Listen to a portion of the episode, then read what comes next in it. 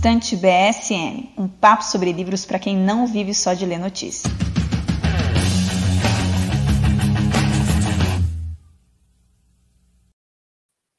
Oi, pessoal, começamos agora mais um podcast Estante BSM, agora também aqui no YouTube e no Getter.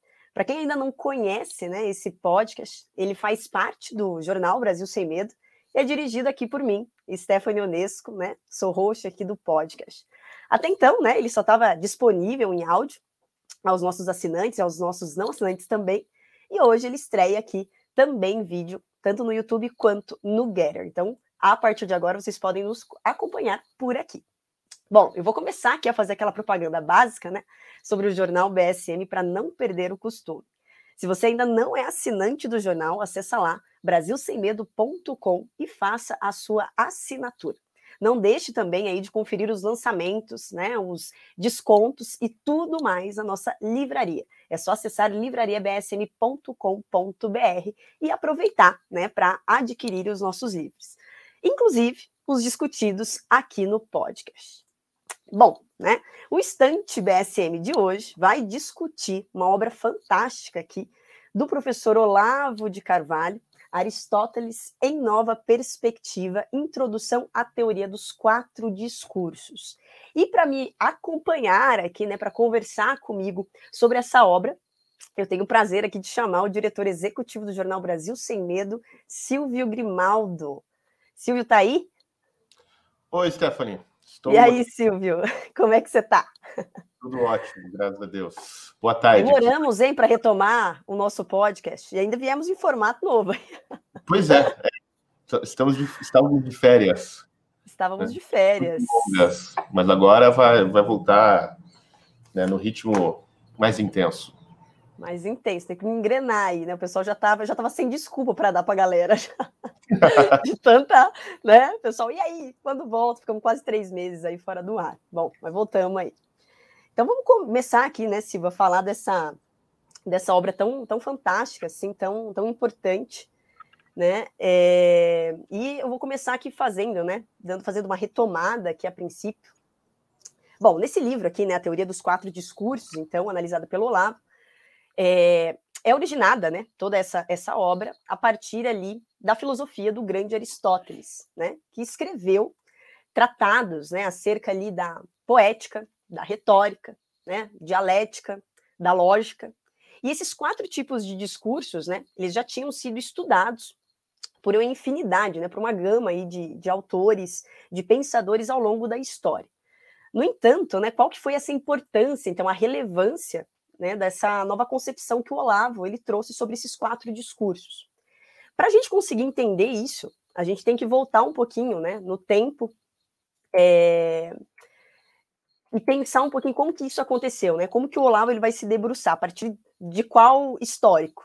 Bom, um dos estudiosos, né, talvez o maior deles aí que se debruça sobre a filosofia da, de Aristóteles foi São Tomás de Aquino. E Tomás de Aquino, né, nos seus estudos sobre a filosofia aristotélica, ele inicia né, esses estudos e também emplaca uma busca para complementar né, algumas lacunas que Aristóteles havia deixado em aberto. Então, Aristóteles, né, a gente sabe que ele não deixa livros, são apenas ali anotações de algumas notas né, que os alunos dele mesmo foram tomando ao longo das aulas e das próprias anotações, né, dos próprios rascunhos das aulas que o Aristóteles deixou. Então, um dos pontos que fica em aberto é exatamente essa concepção que ele tinha sobre o discurso. Né? Não havia nada escrito ainda. Só se tinha uma ideia né, sobre o tema. E é necessário levar em conta que esses escritos né, da poética, da retórica, da dialética, da lógica, foram escritos que ficaram perdidos né, em alguns séculos ali, ali e até mesmo desorganizados. Na própria classificação, né, na própria composição tradicional, o Andrônico de Rhodes, né, lá no século I, ele reúne esses escritos, ele edita esses escritos, né, ele organiza esses escritos. Só que a retórica e a poética, elas ficam organizadas, né, como se fosse uma espécie mesmo de ciência técnica. Não fica junto, né, com a dialética e com a lógica. Então, basicamente, ela está fora, né, daquilo que é conhecido como órgão, né? Que você vai ter ali basicamente a exclusão da poética e da retórica. E aí quem percebe isso, né, esse equívoco, né, dessa organização, dessa composição, é o próprio Tomás de Aquino. Então, é, ao perceber isso, ele vê que alguma coisa estava um pouco estranha, né? Estava, estava acontecendo alguma, algum equívoco. Então, dentro do órgão ali que você vai ter, né, somente ali a dialética, a lógica, faltava alguma coisa. E Aquino, né, ele não tinha acesso ao escrito da poética no século XIII. Então, parece ali que esse escrito ele né, ficou um tempo ali desaparecido, só voltando a circular no século XVI. Então, ele não consegue desvendar essa questão em Aristóteles. Então, né, vem o grande Olavo de Carvalho para clarear a questão do discurso em Aristóteles no século XX. Olha só. A partir daí, né, a gente passa a compreender, a partir ali do, do, do Olavo de Carvalho, dos estudos do, do professor Olavo, que o Aristóteles ele tinha sim uma teoria do discurso e que existe uma maneira, né, que existiria então uma maneira de influenciar o homem, né, acerca da verdade, né, acerca então desse discurso. O Olavo ele nota que nunca havia feito, sido feita então uma abordagem onde esses quatro discursos, que até então eram vistos de forma autônoma, né, eles tinham sim uma, estavam sim entrelaçados. Eles faziam na verdade parte de uma ciência única, né? Então, a partir desses estudos do Olavo, é que a gente começa a entender que esses discursos, sim, eles estavam entrelaçados, eles estavam apoiados ali um sobre o outro. E o problema, então, que o Olavo procura resolver é exatamente esse: se existia ou não uma unidade desses quatro discursos, e se a partir da consultação dessa unidade se poderia ali aproveitar alguma coisa, né, para o saber que ele vai chamar, né, né, até com as, as próprias palavras dele aqui no livro, um saber interdisciplinar. Essa investigação, então, inédita, né, e a tamanha importância dos estudos do professor Olavo sobre esse tema. Bom, tudo isso levou, né, é, se a gente parar para pensar, né, um pouco hoje, como que é, é feita, e aí eu vou até chamar o Silvio até para a gente conversar um pouquinho sobre isso, é, como que é vista, né, ao longo aí do, do tempo, a própria parte da poética, o discurso da própria poética e da retórica que passaram a ser vistas né, como uma parte marginal, como se não fizessem ali parte de uma filosofia séria. Então, os filósofos, ao longo aí da história, acabaram tendo essa tendência né, de desconsiderar a poética como um instrumento né, de, de saber.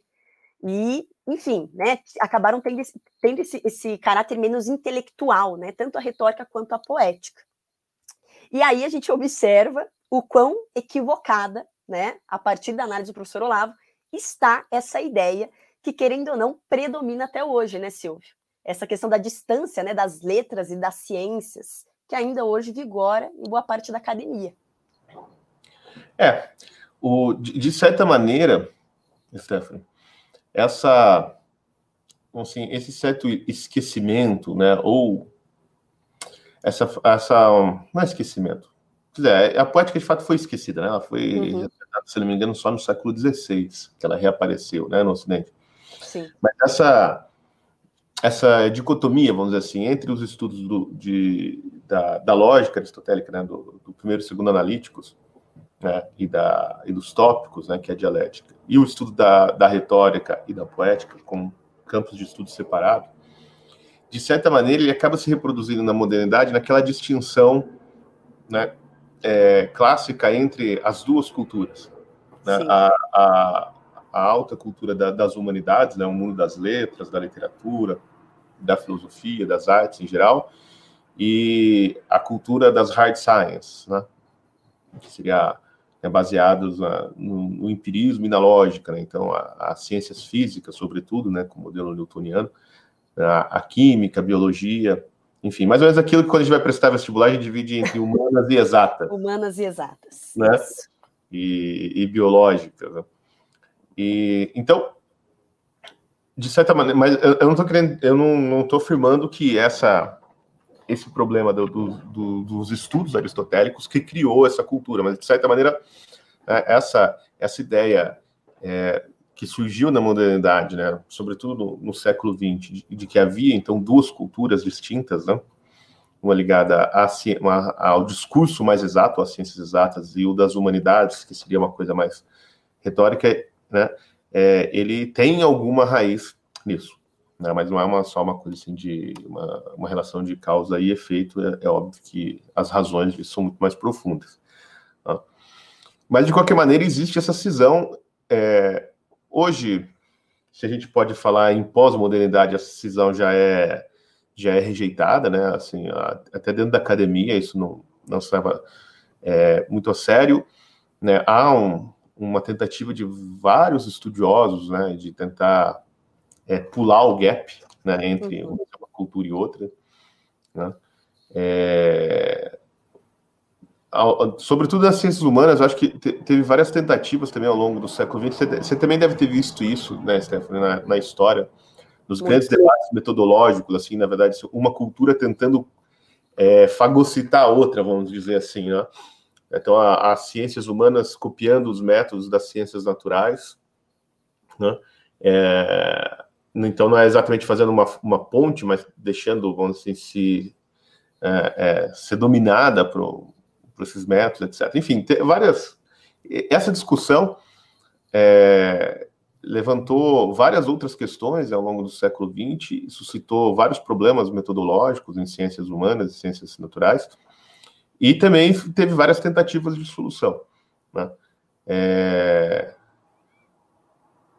O, o, que me parece assim, que é genial, né? o ponto que eu acho genial aqui da, desse livro do Olavo, é que ele resolve, ao meu ver, né? Ele resolve, ele até discute isso no livro, né? De maneira brilhante essa questão, com, com base no, nos discursos aristotélicos. Né? Quer dizer, ele está preocupado com uma teoria lá do Aristóteles, e quando a gente vai ver, ela resolve um, um problema muito sério, né? De, de não só de metodologia das ciências, né?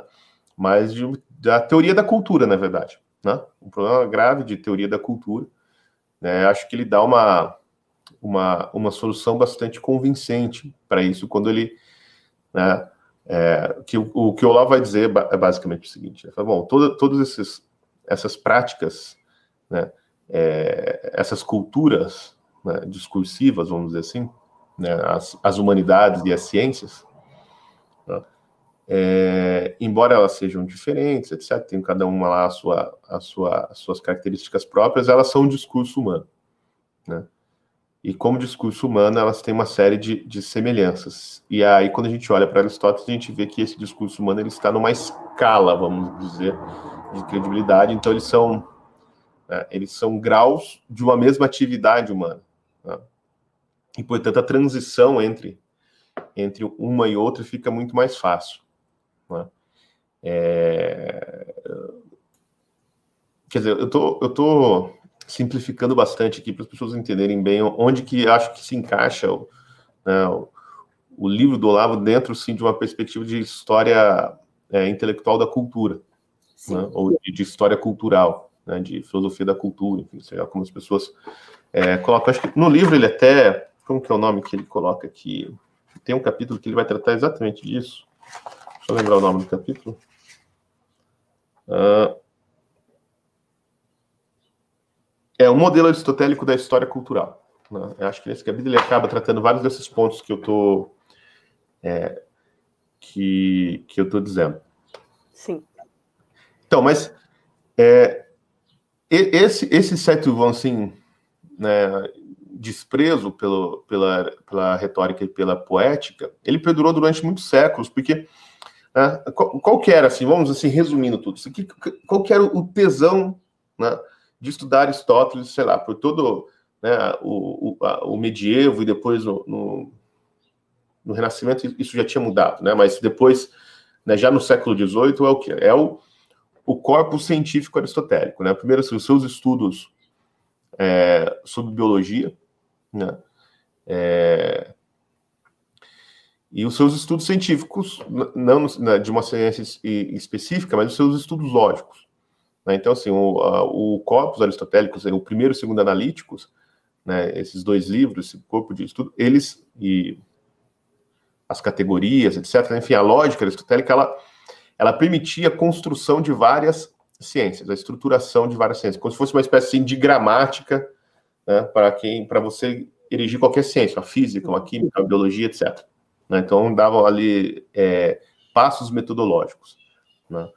É, e, inclusive, a própria filosofia. Né? Então, assim, a, a, introdução clássica né, dos grandes manuais é, de, de filosofia da, da Idade Média, né, e depois também, já na, na, na, modernidade, sempre começam estudando a, a lógica aristotélica. Né? E são a, a, tradição de comentadores né, dos livros de Aristóteles. E você não tinha, de fato, um comentário sobre a poética e a retórica. Né, como, por exemplo, a gente não tem né, em São Tomás. E... e isso se deve ao quê? Porque, de fato, tanto a retórica quanto a poética era relegada assim ao estudo das humanidades. Né? Sim. Né? Então, assim, ó, o que, que, que a retórica pode ajudar na estruturação da, assim, de uma metafísica ou de uma teologia? Né? Não, a retórica ela era estudada né, assim, no seminário em outro departamento, no departamento do, da pregação, entendeu? da oratória, discurso né, do discurso que a sociedade, de entregar o discurso, né? É, e não ali no departamento sério das ciências, né, das ciências teológicas e da, e da ciência metafísica. A mesma coisa acabou é, acontecendo depois com, com, a cultura do Renascimento, que é uma cultura muito mais literária e artística. Né? Então eles redescobrem a, a, a poética né, do, é, do Aristóteles. E aí então começa praticamente, vamos assim, o mundo dos estudos, a época dos grandes estudos literários, né? Então é a poética dá uma renovada numa série de, de, de concepções, é, tanto artísticas, mas também de é, intelectuais, né? De estudo mesmo da Europa. É, então começa a haver uma preocupação maior com assim, o estudo científico dos textos, seguindo um modelo é, aristotélico da, da poética. É lógico que isso depois acaba mudando, né? É, mas a influência de, de, Aristóteles ali é marcante nos estudos literários propriamente dito, não só né, numa espécie assim, de fixação do, de uma concepção artística, que é uma leitura, ao meu ver, equivocada do Aristóteles, porque a poética ela não é um livro normativo, né? Ela não é um livro assim, ah, isso aqui é o belo, isso aqui é o correto, isso aqui é o certo, esse é o bom gosto, né? A poética não é isso. Né? É, é um, um, um, estudo muito mais descritivo, e provavelmente a poética tinha alguma outra parte que desapareceu. Né? A poética uhum. é o que hoje é o estudo sobre as tragédias gregas, né? é, usando algumas tragédias como modelo de estudo. Né? E, e, é muito provável que tivesse uma outra parte sobre a comédia, que a gente não, não tem, tem acesso a isso. Né? Essa, essa obra foi perdida, ou pelo menos está perdida. Né? É, e a retórica era a mesma coisa, em, em, embora é, o Ocidente acabou desenvolvendo vários estudos retóricos, né? a poética realmente desapareceu, mas a retórica ela sobreviveu, sobretudo na cultura romana, que andou muito, né? Os é, coincidência, eu estou até aqui com a retórica, a instituição oratória do Quintiliano, né, que é um romano, ele também, de certa maneira, é um discípulo de Aristóteles, ele cita bastante Aristóteles. E veja, que eu não estou aqui com a retórica. Acho que ele é a retórica. Hum, mostra isso, pode mostrar. É. Isso aqui é, são as instituições oratórias do Quintiliano. É quatro volumes, tá certo que aqui tá edição bilíngue, né? Então é tipo a metade. Né? Uhum. É, gigante, assim, porque o Quintiliano foi até, desde a educação do, da criança ou do orador até os mínimos detalhes do, do discurso, etc. Né? E essa tradição de análise de discurso permaneceu. Né? Mas, de fato, assim, houve um, nos estudos aristotélicos, houve uma certa... É, o Aristóteles, esse, esses estudos, vamos dizer assim, da linguagem, né, foi deixado de lado, né? É, a ética foi muito estudada, e modernamente, assim, curiosamente, os textos científicos do Aristóteles que foram deixados de lado. Né? Por exemplo, eu tenho é, uma edição aqui de obras, teoricamente de obras completas do Aristóteles, é uma edição espanhola, é, argentina. Né? Uhum. É, e aí não tem o, os livros o De Anima e o livro e a física, porque o, o compilador ali, o tradutor e tal, é, que é um puta de um positivista, considera o, aqueles livros como ultrapassados já, a ciência moderna já tá? tem outra visão sobre os assuntos, então nem valeria a pena colocar na, no compilado. Então, na verdade, é meio uma falsificação da obra do Aristóteles, né? Mas são quatro. as traduções são boas, né? e se eu não me engano, também não tem a, a poética, eu tenho que dar uma olhada, mas é. Assim, é picado porque o cara achou que, é bom, Aristóteles, esse ponto aqui já está ultrapassado e tal, não precisa né, tratar disso. Olha só. Bom, vamos falar um pouquinho desse percurso intelectual, então, né, que a gente vai ver, que vai ser reorganizado aí pelo, pelo Olavo. A gente vai começar aqui a falar, né, de cada um desses discursos, da, da, da própria importância, né, para a gente, né, para fomentação, né, desse caminho do saber. Então, a gente vai começar aqui a falar um pouquinho sobre a poética, né, que estaria ali no, no campo da possibilidade, né. Então, a gente sabe né, que a poética ela está relacionada aí, né, ao campo da, da literatura, né, da ficção, da fantasia, e é o, o caminho, né, por si só, por ter muita, né, uma, uma vasta, um vasto conhecimento, né, sobre, enfim, né, diversas histórias, é, é, um, é, é vamos dizer assim, é a parte mais longa, né, o discurso mais longo e ao mesmo tempo mais rico, onde você tem uma maior quantidade de conhecimento. Mas também seria, né, Silvio, o mais distante da verdade, o mais distante da comprovação, por isso que ele estaria no campo ali da possibilidade. Então você encontra a partir da poética elementos que te dão exatamente possibilidade de, de perceber, né, de, de conhecer várias experiências humanas possíveis. E a partir disso, né, você ganha um repertório, você tem um repertório de, de experiências possíveis do homem mesmo.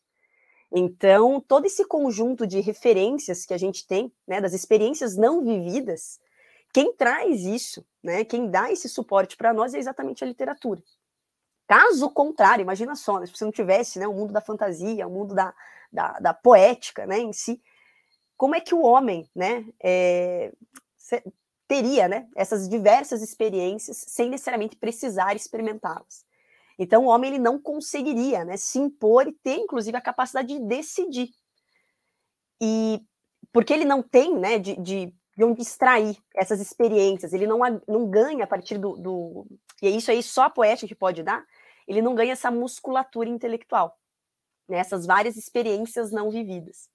Então, a importância né, da, da poética ela está nesse sentido, nesse repertório de experiências humanas que só é possível a partir desse, desse discurso, né, da poética.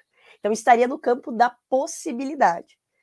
Como é que você vê isso daí também, Silvio, no, no sentido da. Porque se fala, né, muito pouco, eu acho ainda, muito pouco ainda do, do discurso poético. Né? Na, na, universidade, mesmo sendo de humanas, mesmo sendo de história, a gente ainda tinha, sentia um, um pouco de falta do peso da literatura. Eu fui dar realmente credibilidade para isso e começar a ler clássicos, de fato, na época em que eu fui fazer o COF. Até então eu estava bastante estacionada nisso. Estava lá com, né, com aquela questão um pouco mais programada, assim mesmo, dentro da, do estudo da história. Então, essa questão da poética é uma coisa. Você vai lendo o Olavo e você vai realmente dando cada vez mais credibilidade a esse campo. Não é, né, Silvia, aí não é que o Olavo dá mais credibilidade a esse, cada um tem o seu né, papel dentro dessa hierarquia do conhecimento, mas há uma hierarquia. E para você conseguir entender e ter esse, esse campo do saber consolidado, né, e de fato aí é, a importância que se deve a isso, você precisa primeiramente passar pela poética. É isso, Silvio? Sim. É, o que, é, né? Assim, não é que assim, é, você precisa passar assim, como se fosse uma, uma, uma espécie de receita de bolo, né? Assim, uma uhum. coisa. Né?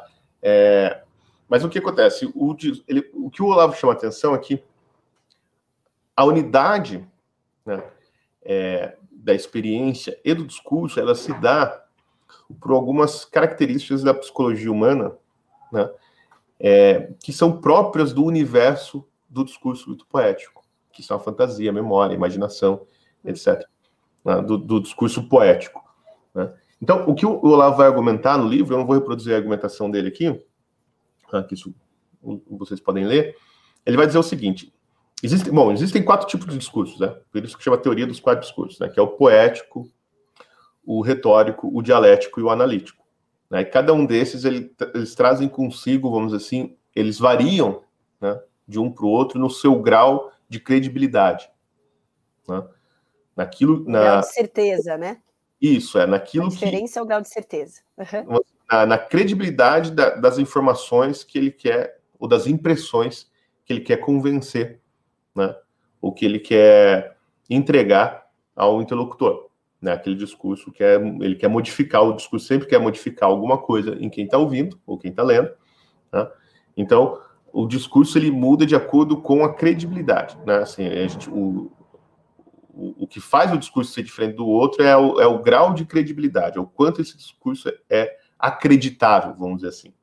Né? Então, o discurso mais alto, que é o discurso analítico, mais alto, eu digo, no, na escala de credibilidade, ele é o discurso analítico ou lógico que trata daquilo que é certo, né, daquilo sobre o que não há dúvidas. Então, são sempre, né, a lógica sempre trata de premissas é, certas e aceitas, ou demonstradas e bem fundamentadas, né, para conclusões que, né, obviamente, por, pelas regras da lógica, também são, terão que ser certas e incontestáveis. Né? Elas, a conclusão sempre decorre da, da premissa. Então, o discurso analítico lógico, que é o.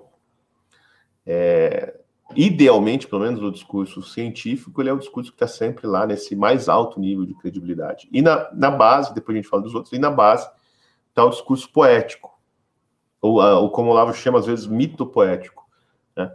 que ele não tem a pretensão de ter o mesmo grau de credibilidade que um discurso científico, né? que o discurso lógico mas ele tem um grau de probabilidade. Mas vejam, é mais que isso para o Olavo.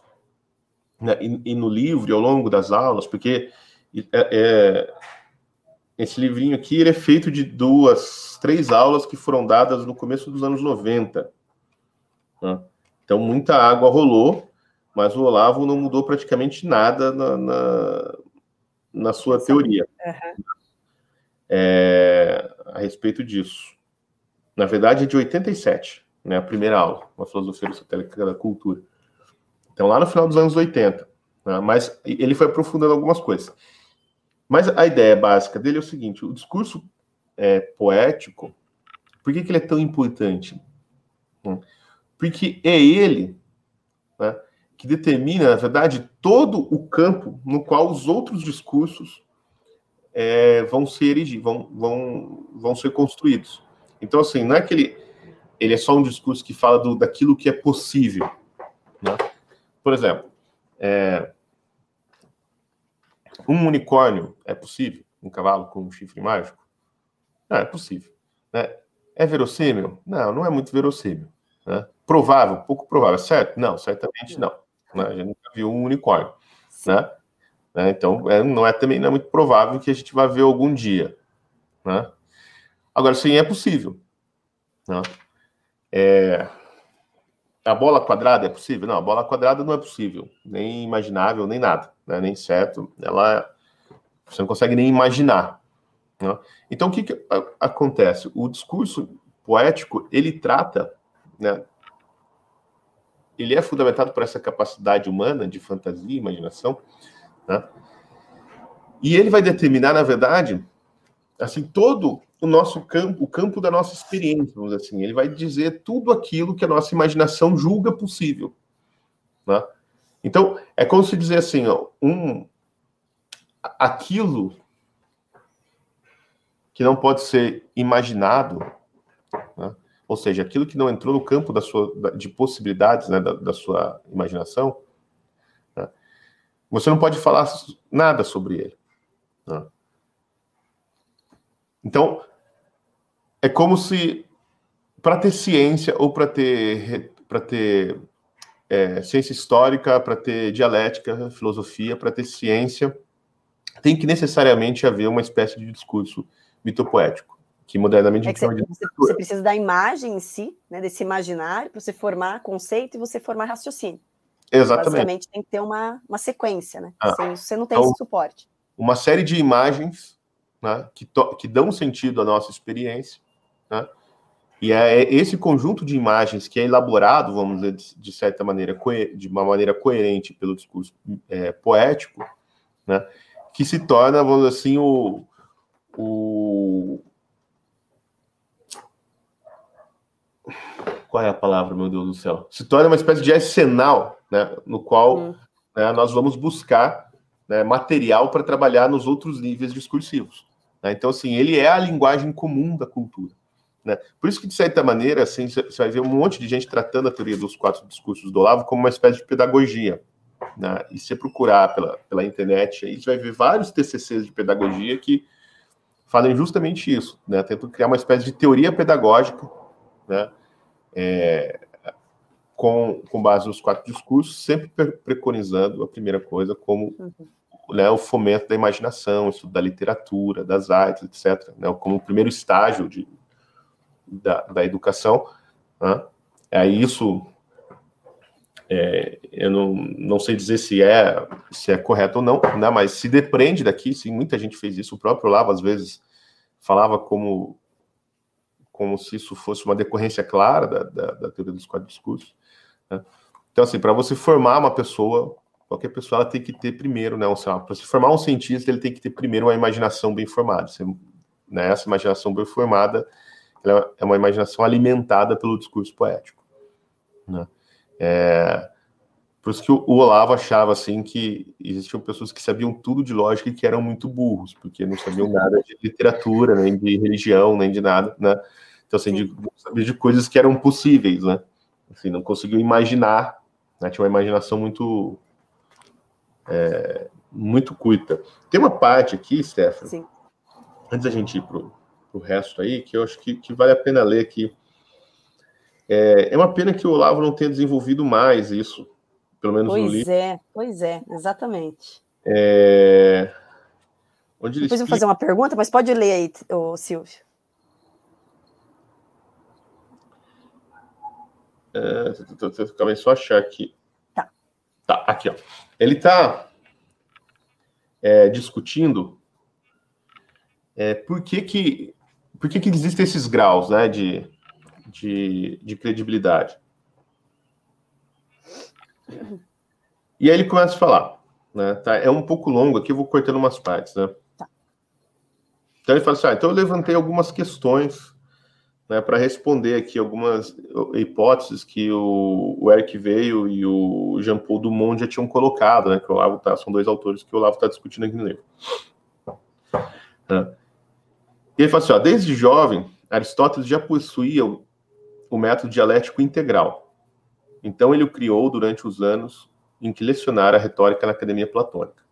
A retórica dialética desenvolveram-se, portanto, simultaneamente em íntima associação, e não uma depois da outra. O próprio Aristóteles situa a dialética como um aprofundamento teórico da retórica, e a retórica como uma expressão política da dialética. Daí ele vai falar, bom, ele fez o, o, o tópico é retórica e tal. Aí, assim, a divisão entre tópico e retórica, feita mais tarde por, por Andrônico de Rhodes, que você falou, que é o organizador da obra de Aristóteles, só tem o valor de um arranjo editorial e não reflete o parentesco estreito das duas ciências, tal como imaginava Aristóteles. Né? Então, a tópica, para quem não sabe, é o livro, né, ou o conjunto de estudos de Aristóteles sobre a dialética, que é o discurso né, é, com base em premissas prováveis ou assim, as opinião, opiniões dos sábios. Né? É, é, basicamente assim, o discurso próprio da filosofia. Né? E, ao meu ver, o verdadeiro discurso, o nível discursivo da ciência. Né? Eu acho que a lógica, a tópica, ela é só a, o discurso analítico, ele faz parte do discurso da matemática. Né? E porque a, a, a, ciência é a confrontação, confrontação de, de, de, hipóteses, na verdade, né? de coisas que são muito prováveis, mas poucas coisas na ciência são realmente certas, certas, certas. Né? Bom, Sim.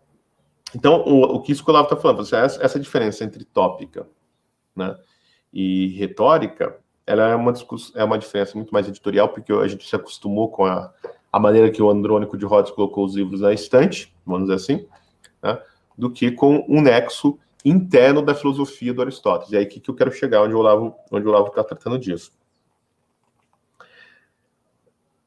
O, aí ele fala: o Eric Veil tem toda razão em enfatizar a importância dos tópicos, ou seja, da, da dialética, cujo menosprezo levaria, como bem viu Dumont, a transformar o aristotelismo num puro formalismo lógico, contrário às intenções declaradas do filósofo, segundo o qual a, a lógica nada descobre, mas apenas confirma. Porque, para Aristóteles, a ciência da descoberta né, é a própria dialética, né, que é justamente por esse confronto entre várias opiniões que são aceitas, né, que você assim, avança o conhecimento, que você descobre novas possibilidades, novas hipóteses, etc.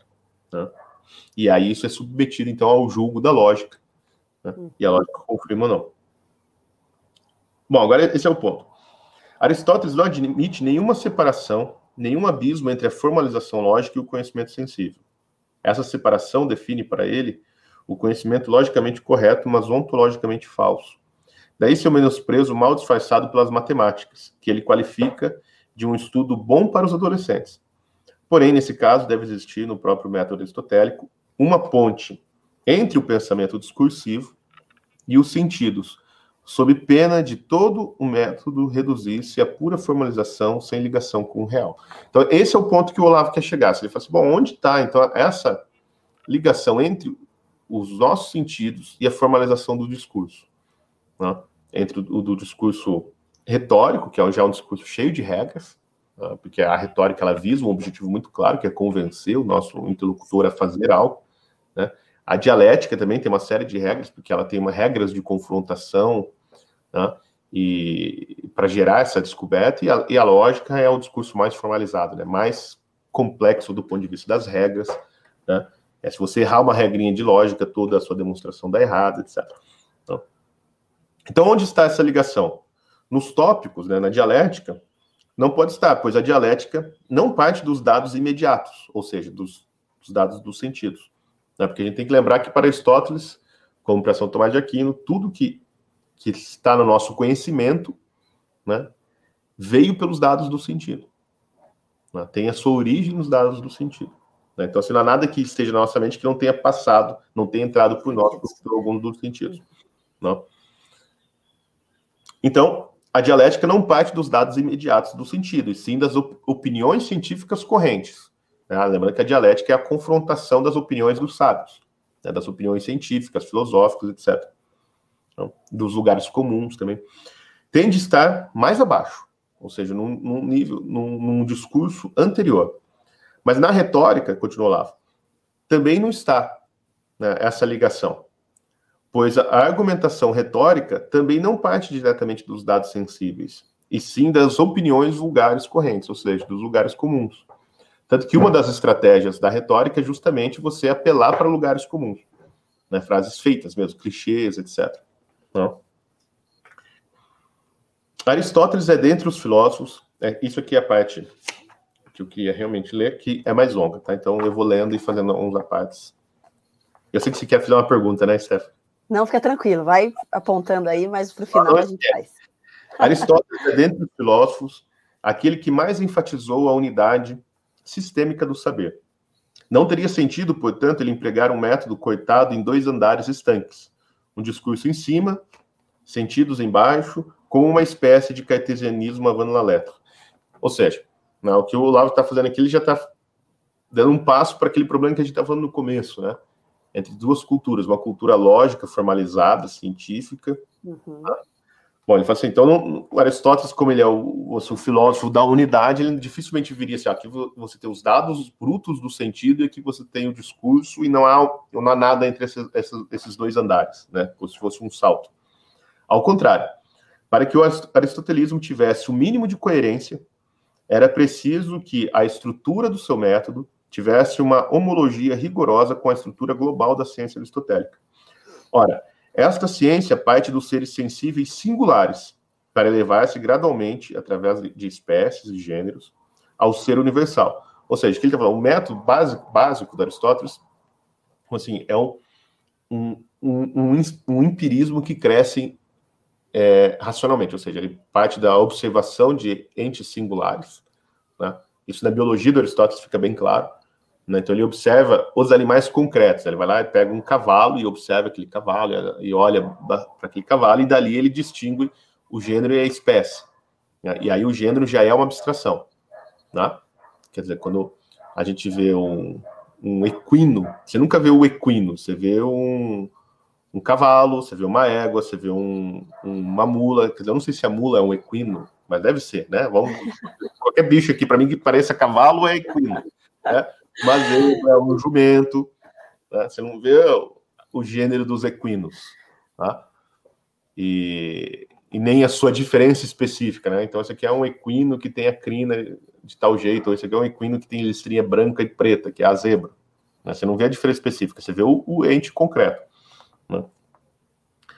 É, então, o Aristóteles sempre parte da observação empírica até ir fazendo uma série de deduções, de, de movimentos, vamos assim, mentais, até extrair o gênero e a diferença específica, as espécies, até chegar ao ser universal, onde ele vai chegar. Bom, existe um, algo né, que ele é totalmente indeterminado, que é o próprio ser. Né? Então, você uhum. parte lá da observação do ser mais determinado que existe, que é o, o, o indivíduo concreto presente na realidade, até a, o último grau, assim, de abstração, né, que é o ser enquanto tal, né? sem nenhuma diferença específica. Né? Bom, a ponte cognitiva entre os seres sensíveis e as espécies, ou seja, né, é, entre eu, né, Silvio Grimaldo, e a espécie homem, é, segundo Aristóteles, a fantasia, a função que para ele designa simultaneamente memória e imaginação. A fantasia, enquanto fenômeno real, é estudada no Tratado sobre a Psique, ou de Anima, da psicologia, Falta, portanto, para completar a homologia entre o método e, a, e o sistema de ciência, aquela parte do método que correspondesse nas ciências da psicologia e que estudasse o método pelo qual, partindo dos dados sensíveis, se formam as imagens ou os fantasmas, né? que é próprio da Faculdade da Fantasia, de onde virão em seguida os conceitos de espécie. Nos escritos de Aristóteles, que chegaram até nós, essa parte do método não existe, mas existem menções a essa questão na poética. A poesia, segundo Aristóteles, age sobre o corpo humano através do som e da imagem, como no teatro, e mostrando verdades universais nas ações dos personagens individuais, funciona de maneira exatamente análoga à fantasia, onde a imagem de um corpo no espaço pode representar não um ser singular, mas a sua espécie, fazendo a ponte entre perceber e pensar. Logo, a poética corresponde na esfera do método, isto é, das ciências do discurso, ao primeiro andar, a sua conexão entre os dados do sentido e o universo do discurso. A poesia é a ponte entre o mundo e o discurso. Sem a poética, compreendida como semente do método discursivo, o aristotelismo fica amputado de sua raiz material e sensível, a qual o estagirita, que é o Aristóteles, né, dava tanta importância e cuja defesa foi o motivo de sua ruptura tão precoce com a doutrina platônica das ideias. Né?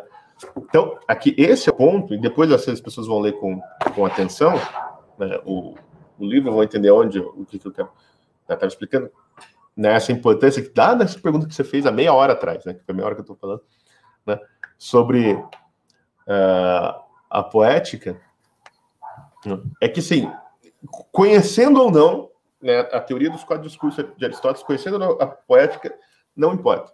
Né? O que faz a, a concreção, vamos dizer assim, né, a ligação é, da inteligência com os dados sensíveis, né, é essa capacidade da imaginação e da fantasia, né, que é essa combinação entre memória e imaginação, que é a nossa capacidade de construir fantasias. Porque o que, o que, que ele fala ali, o Aristóteles? Que por exemplo, o teatro, né, a gente está vendo uma peça, por exemplo, a gente está lá assistindo é, Édipo Rei, e a gente está vendo lá um, um, ente concreto, o, o ator Édipo. Né? Mas ele, na verdade, você, ele simboliza, né? ele representa um tipo universal. E é justamente essa capacidade que o discurso poético tem de, através de entes individuais, né?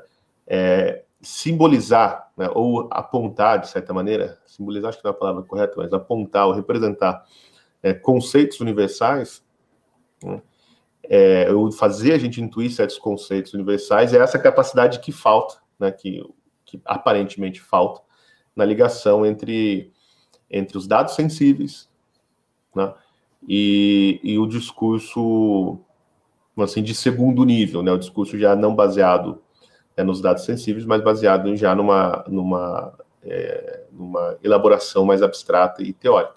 Né. Então, assim, o, o, o, que, o que o Olavo fala aqui, na verdade, né, é que o discurso poético ele é a base da inteligência. Né? E a inteligência é o quê? Como a, aquela capacidade de extrair, né, é, é, de extrair conceitos cada vez mais universais a partir da, dos dados da experiência. Né? Então, o, o, por isso que é a importância desse negócio. Por isso que assim, você vai ver uma série de, de alunos do lado, acho que a maioria, né? É, sobretudo ali depois assim, dos dois primeiros anos do COF, ou durante os dois primeiros anos do COF, é, voltando para a literatura, ao se dedicando à literatura, e alguns que abandonaram todo, todo qualquer outro tipo de estudo. Né? É, vamos só ficar na literatura. Né? Porque, de fato, a literatura ela tem, né, como a literatura assim, é o, é o, o símbolo do discurso poético, né, por excelência, né? ela tem essa capacidade de, de concreção, de fazer a gente pensar em coisas que realmente existem né, no mundo da possibilidade, né, como, como, possíveis. Então, assim, a, a, a poética ela dá para nós o escopo daquilo que é imaginável. Né? E fora do, do, do discurso você é incapaz de pensar, né? inventar alguma coisa. Você só pode inventar aquilo que, de certa maneira, a sua cultura é, você só pode, na verdade, assim, é, refinar, né? É, o, o termo certo seria assim, individualizar experiências que foram dadas pela cultura mitopoética. E, é, e, e a, assim, quando você tem culturas mais homogêneas, vamos dizer assim, isso é mais claro, né? Então você tem culturas que, que a experiência poética comum é, é, ela é maior, né? Assim, mais pessoas compartilham assim das mesmas experiências mitopoéticas, como por exemplo nas sociedades em que que a religião ainda importa, vamos dizer assim, né?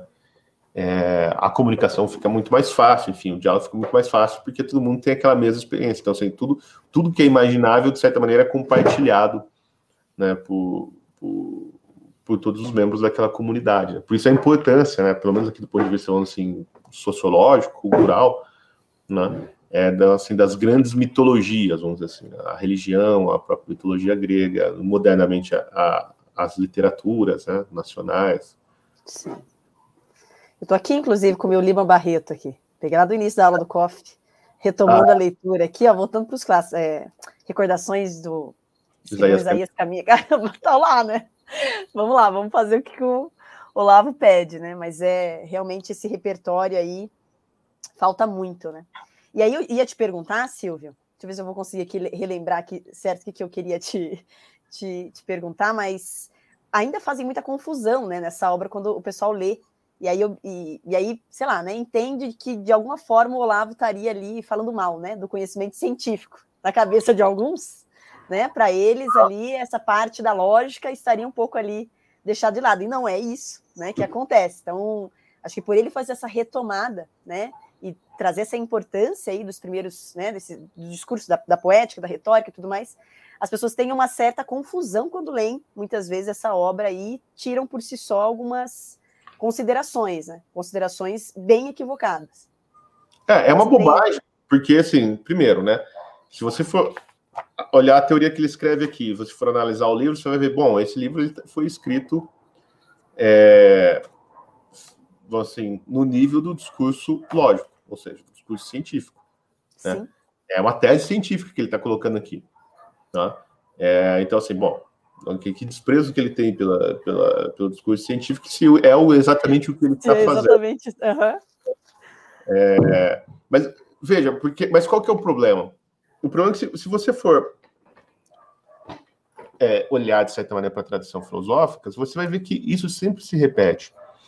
Porque os filósofos, em geral, eles se debruçam sobre como diz o Olavo aqui, o discurso dialético, eles se debruçam sobre as opiniões mais aceitas e prováveis. E dali eles vão tentando tirar algumas verdades que talvez sejam mais, é, mais certas e tentar fazer alguma demonstração é, lógica a respeito daquilo, mas poucos filósofos fizeram isso. Tá? Chegaram a, do, da confrontação dialética de várias opiniões, chegaram a uma, uma conclusão, e dessa conclusão começaram a fazer deduções lógicas é, sistêmicas. Só fechar aqui minha, minha porta, tem um cachorro latindo aqui. Participação especial aí do dogzinho. É... Bom, então a, a gente estava, né, exatamente, acho que essa é uma das grandes confusões que se tem em relação à obra, mas é basicamente, se você olhar mesmo, né, é, profundamente, você vai ver ali que, na verdade, o que ele critica é essa cosmovisão, né, científica que muitos têm. Estava falando aqui, aproveitei que você foi ali, estava tava falando aqui com o pessoal. Então, mas olha só, essa, essa cosmovisão mesmo, Stephanie, ela, ela não é, que é o cientificismo, né? Que é isso Sim, que eu... cientificismo. Você só tem é, tudo a ciência. É, mas veja, o, o, cientificismo, ele não é um discurso analítico. Ele é um discurso bitopoético e às vezes retórico. Né? Veja, o cientificismo é uma crença supersticiosa na palavra ciência naquilo que os cientistas fazem. Tá? Mas ela é uma crença supersticiosa.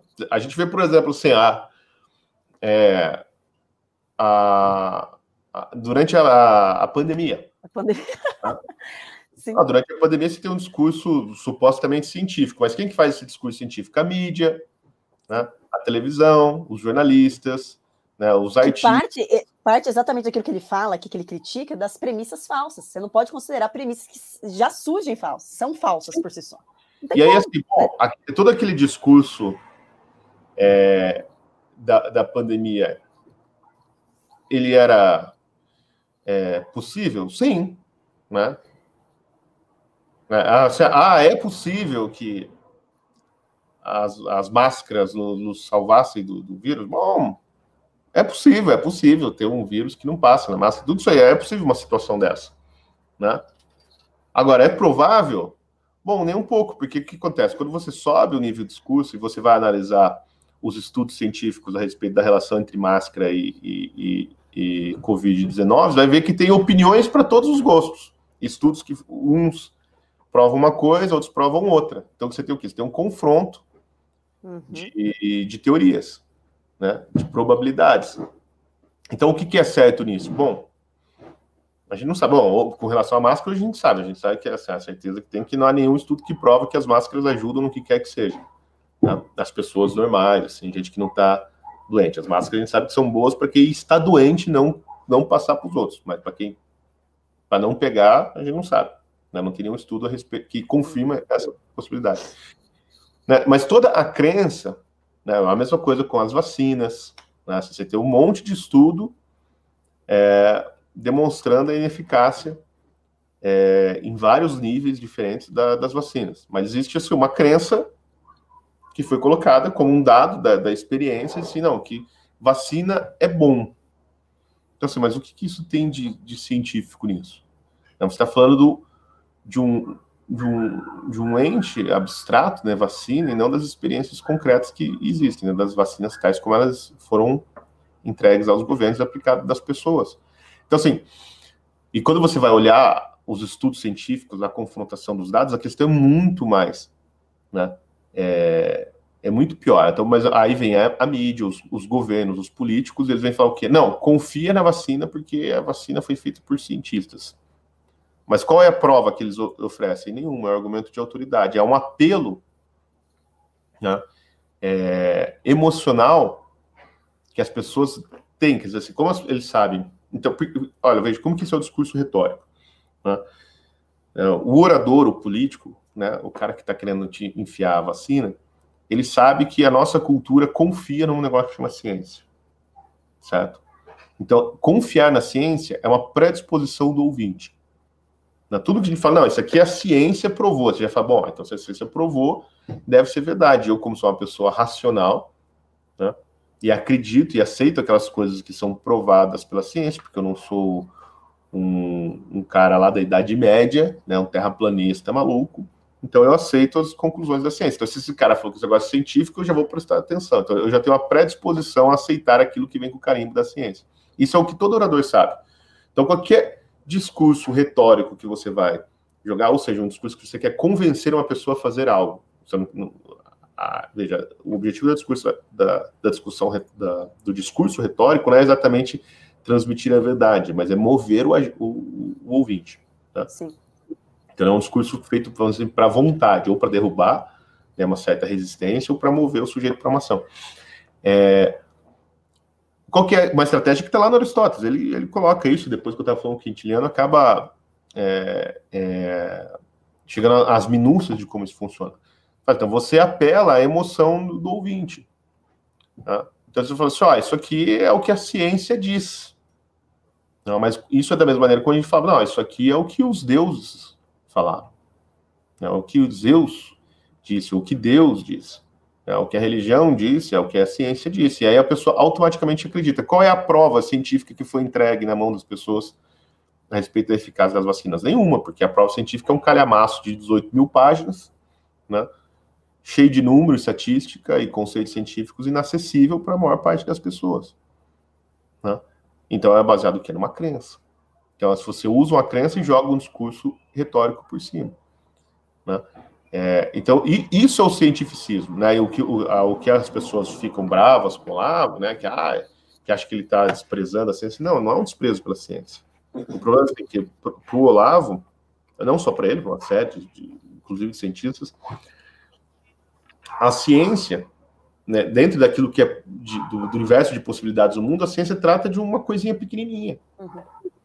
Né? Aquilo que é cientificamente provado, que a gente tem conhecimento certo, né? os poucos eh, assim, as coisas sobre as quais a gente tem um conhecimento certo são muito poucas no mundo. Que esse é o domínio da ciência. E elas são poucas e ainda assim elas estão, vamos assim, ameaçadas. Porque amanhã pode vir uma outra teoria científica que é Uhum. Né? Então, é esse o negócio do Olavo. Assim, e qualquer crença que coloque a ciência como um critério é, de resolução de todos os tipos de conflitos que tem no mundo, éticos, políticos, morais, etc., né?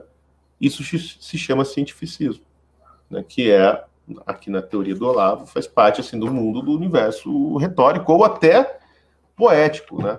assim, muito poético, porque é, esse, ele domina praticamente a imaginação das pessoas, né? Você fala ciência, o cara já lembra do laboratório de Dexter, né? Lembra lá do Dexter, um jaleco branco segurando dois tubos de ensaio, fazendo... Fazendo seus experimentos lá. É. é isso aí. É, mas isso dá uma confusão tão grande, né? Quando o pessoal tem ali por. Não, enfim, não presta atenção em si na leitura, né? Que é, que é bem. É bem impactante. E olha, eu acabei de escrever aqui tua frase, viu, Silvio? Vai ser polêmica essa frase aqui. Preciso se torna um... tá mais pro plano mito poético aqui, retórico. É isso aí. Bom, vamos lá então. Vou falar aqui do segundo discurso, né? Vou, enfim, resumir, né? O que seria a parte retórica, assim. É... Bom, a parte retórica estaria, então, nesse campo do verossímil. Então, quando você tem ali, né, a questão da, da possibilidade, né, no discurso poético, você vai ter o campo verossímil, né? Toda essa quantidade de conhecimento que a gente geralmente, né, vai é, captar por meio da literatura, né, ela vai sendo reduzida, então, aos poucos. Mais ou menos pense assim, dessa forma. E aí a gente vai ter, então, né, a retórica, é, os sábios, né, geralmente ali, o, o, os sábios, né, os estudiosos, eles defendem, então, e decidem o que, que é verossímil, o que, que tem mais coerência, né, o que, que, estaria, vamos dizer assim, mais próximo da verdade.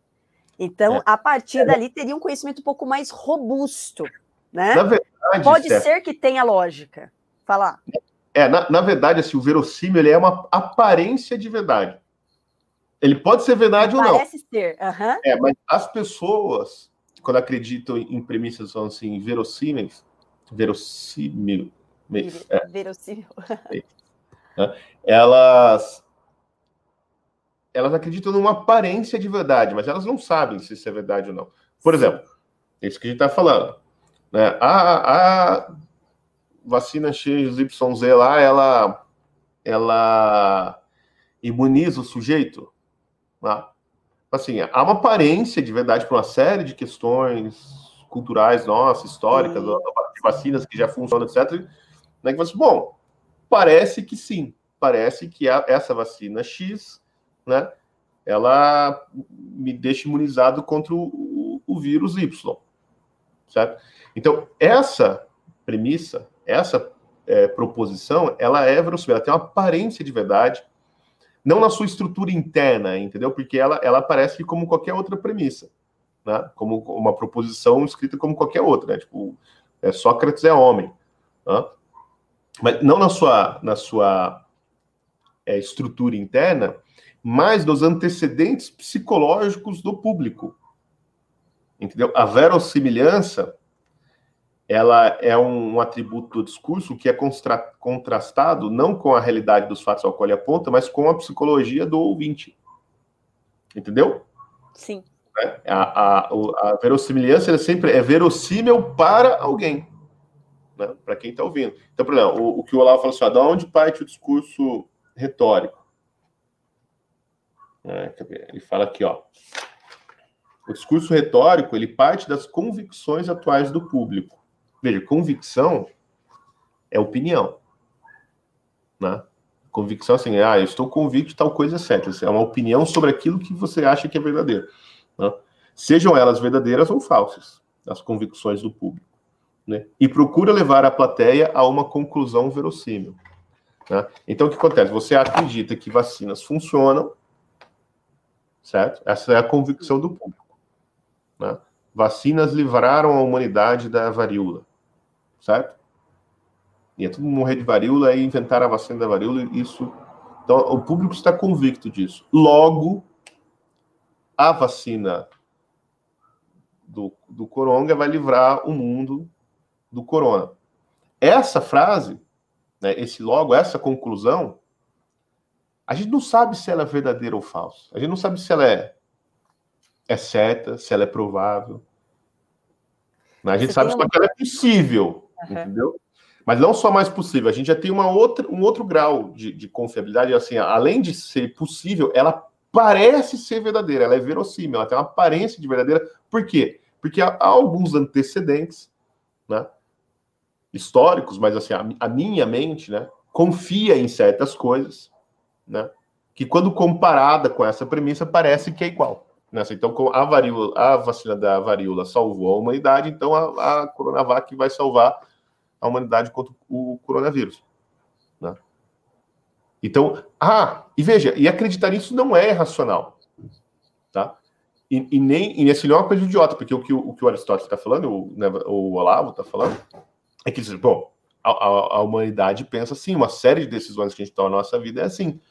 Porque né, é isso que eu vou fazer, ou isso que eu estou falando, ou isso que eu acredito, né, tem alguma semelhança né, com algo que eu tenho por certo. Por exemplo, vou dar um exemplo bem retardado, tá? É, é, eu vou dar esse exemplo porque eu estava fazendo pão agora há pouco, né, e vou tirar exemplo daí. Eu tenho uma receita de pão, certo? Vai lá, meio quilo de farinha de trigo, não sei quantos ml de água, sal, fermento, beleza? Então vou lá fazer um pão branco, pego farinha de trigo, coloco lá, meço 600 600 gramas de farinha, e tal, tal, tal. Mexo tudo.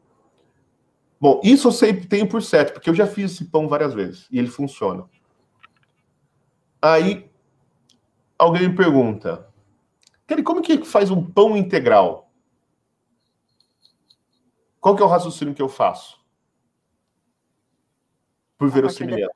Uhum o raciocínio que eu faço é por verossimilhança. Eu falo assim, olha, eu não sei, mas eu posso fazer isso. Eu posso pegar 600 gramas de farinha integral e colocar no lugar da farinha branca. É assim que faz pão. E aí a pessoa fala assim, olha, até deve ser isso mesmo. Você parece que é assim. Se, se funciona para uma coisa, talvez funcione para outra. Talvez a gente mude Tem a quantidade. Né? Entendeu? Ele parece, uma coisa parece com a outra. Uhum. Então, eu não sei se é assim que faz pão integral, pode ser, talvez mude a quantidade. Aí entra já na, enfim, né, no, nos testes, aí a gente já vai mudar de, de nível. Entendeu? Então, assim, esse negócio, ah, é, quando que faz pão integral? Você substitui a farinha de trigo, a farinha branca pela farinha integral? É verossímil, mas eu não sei se isso é, entendeu? Porque uma coisa parece com a outra.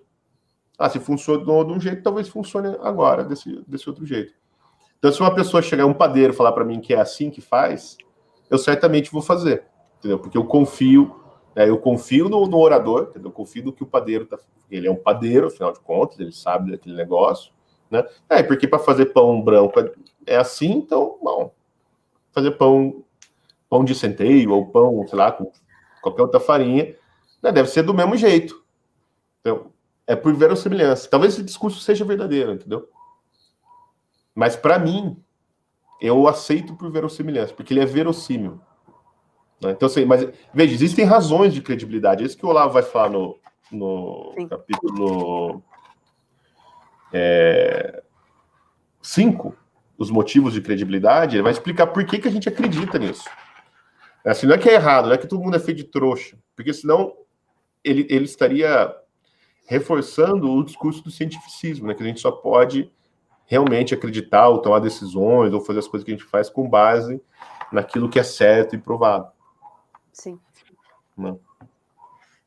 É, você toma uma, uma, decisão, né? Você tem uma ideia ali mais, mais adequada, né? Dentro o, o conjunto ali de crenças mesmo que você tem. Então. Quer ler alguma coisa aí, Silvio? Não, não. Não? Ah, tá. Achei que você estava procurando alguma coisa. Bom, vamos passar para o terceiro, né? Discurso que é a dialética, que aí a gente entra no campo do provável. Né? Então, possível, verossímil e provável. Né?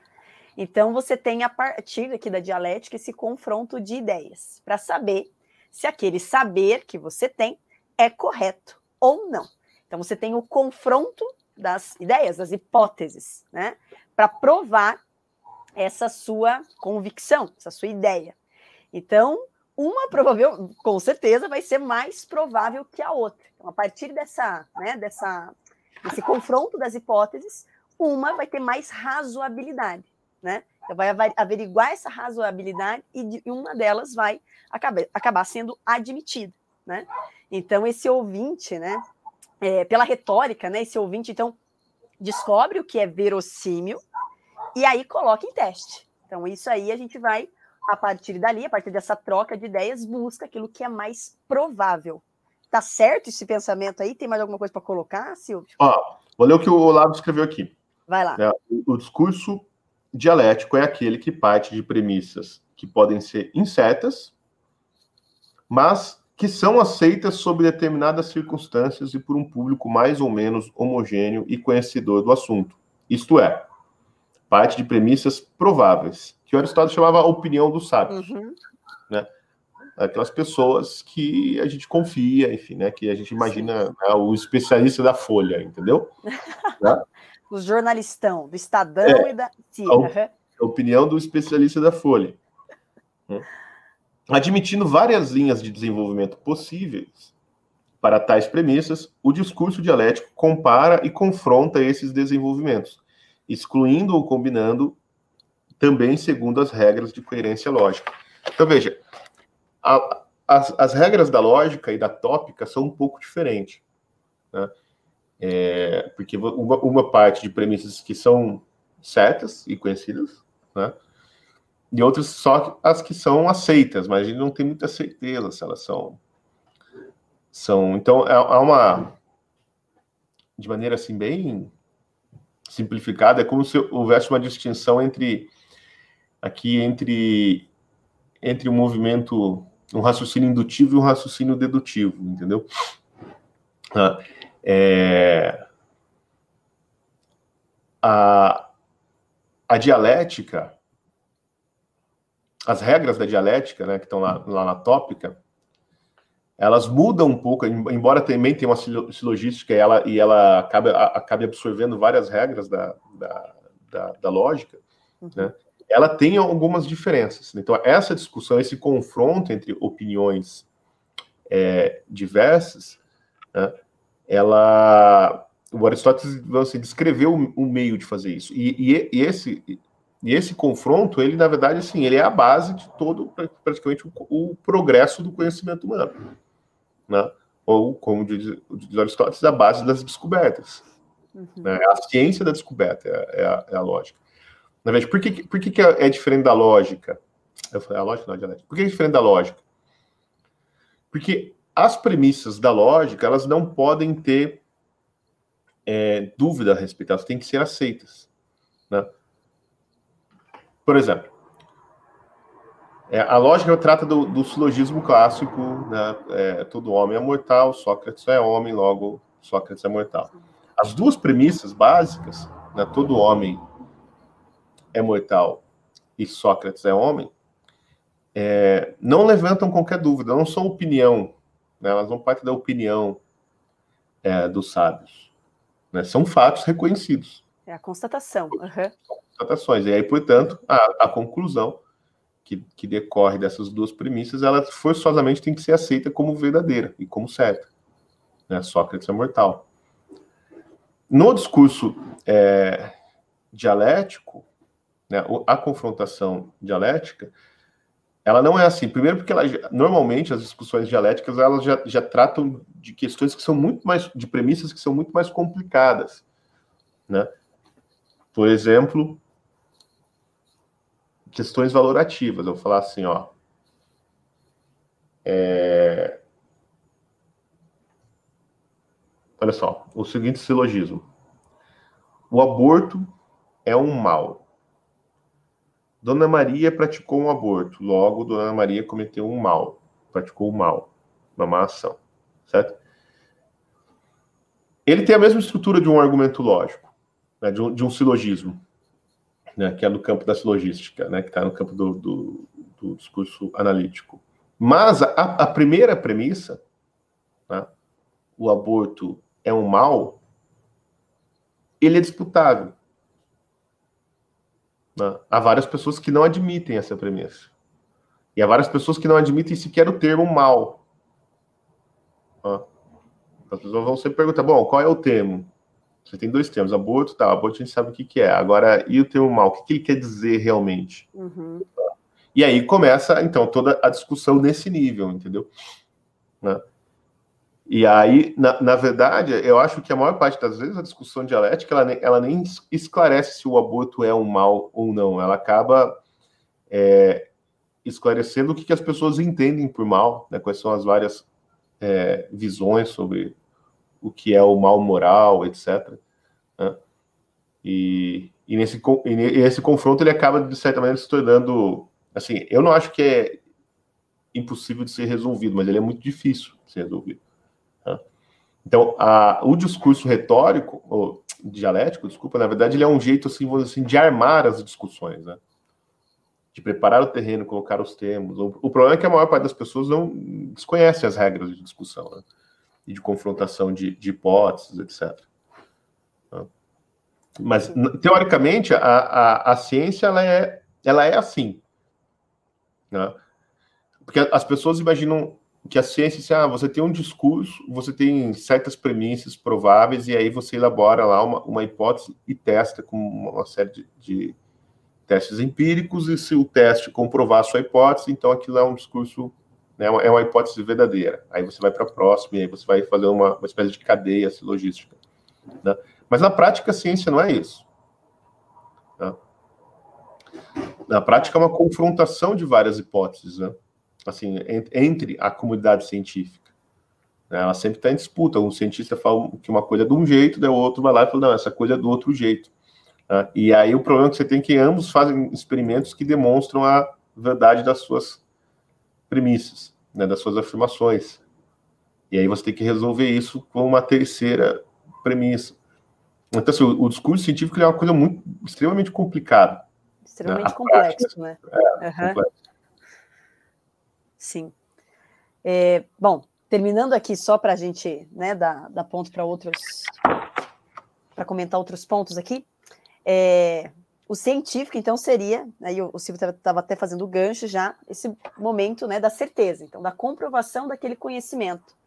Então, é uma evidência né, que se con constatou pelos princípios da lógica, né, e que passaram ali por, pelo princípio de não contradição, né, Silvio? Então você tem o discurso lógico, né, o, o analítico, né, que estuda exatamente é, esses meios para demonstrar uma verdade né, evidente. Então, é, é, basicamente esse é um movimento, o último do discurso. Né? E aí você tem essa, vamos dizer assim, essa conclusão, né? E, e que, que mostra ali exatamente se aquilo é de fato verdadeiro. Você, quer, você queria falar uma coisa? Essa, essa conclusão ela tem que ser universalmente aceita, ela é uma conclusão obrigatória, porque Sim. esse é o ponto. Aqui que é a, a qualidade básica né, do, do, do discurso analítico é a, o seu alto nível de credibilidade, ou seja, ele, assim, ele está no discurso da certeza. Então, quer dizer, assim, as premissas que entram no jogo são premissas universalmente tidas como certas e irrefutáveis, né? É... e universalmente aceitas, ou seja, por todos. Né? E aí, a essas premissas, você é... você emprega as regras da lógica, né, que são, assim, regras formais do pensamento, também universalmente aceitos, né, os princípios da lógica, embora a discussão lógica ao longo do Ocidente tenha, tenha mudado uma coisinha ou outra, dizer, os princípios da lógica permanecem mais ou menos os mesmos. Né, e aí você aplica as regras formais da lógica e tira algumas conclusões. Essas conclusões, pelo fato das premissas serem certas, fundadas, né, universalmente aceitas, e as regras da lógica terem sido aplicadas de maneira correta, né, então você tem uma demonstração perfeita. Então as conclusões que saem daí também têm que carregar as mesmas qualidades da premissa. Então elas têm que ser certas, né, bem fundamentadas, quer dizer, a fundamentação é a própria demonstração lógica, e tem que ser universalmente aceitas. Né? Então esse é o nível de discurso é, é, lógico formal, ou seria o, o, discurso ideal da ciência. Então, assim, entendem assim, que é, falar nesse nível de discurso, nesse nível de credibilidade, uhum. é algo muito difícil e muito raro. Né? A maior parte das pessoas não, não chega nisso nunca né, ao longo da vida. E é totalmente fora, vamos dizer assim, da vida prática, né? Da, assim, da vida cotidiana. Da... Claro, totalmente. É, bom, e aí é, fica a questão, né, Silvio? Tem como fazer esse percurso, né? O percurso intelectual mesmo, sem esse conjunto dos quatro discursos, na visão do Olavo, não tem. Né? Você precisa desse ter esse percurso, assim. E não tem como, né, é, esquecer, né, ou simplesmente renegar, né, um desses discursos, porque provavelmente o teu conhecimento ele vai ficar amputado, né? Você vai ter ali realmente esse esse o teu discurso realmente não vai ser não vai estar tá agindo aí com a verdade, não vai ter verdade nesse discurso. Então é basicamente você não consegue tirá-los nem de ordem em si e nem excluir um deles. Você precisa desse né, desse conjunto, dessa unidade, né, que é o que ele vê aí dentro dessas, desses tratados do Aristóteles, né? Que é aquilo que ele vai chamar da unidade dentro do diverso. Olha que maluco isso, né? Caramba. É, o, o, que, o que ele coloca assim que esses são assim, os quatro tipos de discurso que existem da humanidade, não tem como fugir disso, né? E são, são quatro modos, vamos assim, da, da mesma atividade, né? São quatro maneiras de, de assim, de exercer, de certa maneira, a mesma atividade, variando nos seus graus de credibilidade, né? Mas uma, uma série de, de a, a ideia do, do Olavo, na verdade, é bem simples quando você. Tanto que o livro é bem curtinho, né? As aulas são bem curtas. Mas a quantidade de, de, de aplicações, vamos dizer, que, que, decorrem daí são inúmeras, né? Uma delas é, é esse ponto de você. Quer dizer, ou você ouvir ou você falar, você saber exatamente é, em que nível, assim, em qual discurso você está, né? qual é o, o registro do seu discurso. Você está falando né, é, dentro do universo mito poético, né, um discurso poético, está no discurso retórico e assim por diante. Né? E quando alguém fala com você também, por que, que isso é importante? Para você saber, né, ter uma ideia da, do nível de credibilidade, do grau de credibilidade daquilo que está sendo dito. Uhum. Né? É, e quando você começa a parar para pensar a respeito disso, você vê que toda a conversa pública, na verdade, é uma, é uma, uma maluquice, porque ela é emaranhado né, desses discursos. E aí você começa mentalmente a organizar né, as várias opiniões. Vamos, esse sujeito que está falando é pura retórica, isso aqui é pura fantasia. Isso é. Bom, aqui tem algum, alguma confrontação séria de ideias, aqui é uma demonstração. E aí você começa a organizar e entender melhor o que, que as pessoas estão falando. Não? Agora, o, o que é assim, a, a, vida diária que eu estava falando lá atrás, eu, por algum motivo eu cortei, é que os filósofos, eles, a maior parte dos filósofos, eles operam sempre nesse nível é, das opiniões correntes. Tá? É, porque, na verdade, o que, o que interessa, pelo menos, aos grandes filósofos é a vida das pessoas. Né? É resolver e aí você você dá atenção somente ao campo analítico, você foge completamente da realidade, né? Que é o que exatamente ali você tem o cofre inteiro, o Olavo tentando desfazer, é, trazer a gente de novo para a realidade. É o tempo todo esse trabalho de filósofo, que é o trabalho que ele faz mesmo. A maioria foge totalmente dessa. Fica assim, tá encalacrado aquilo, né? Que é só um campo, é, é só. Tem um, um, um, exemplo que eu acho muito engraçado. Hum é, deixa eu só procurar o nome correto aqui do filósofo, eu não, não quero errar. Não quero, é.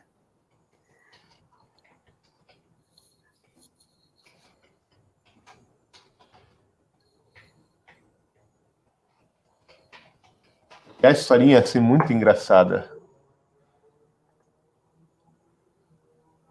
É do um. Lá vem. Um, um filósofo americano ah. chamado Morgan Besser. Eu não sei como fala direito o nome dele. Morgan Besser.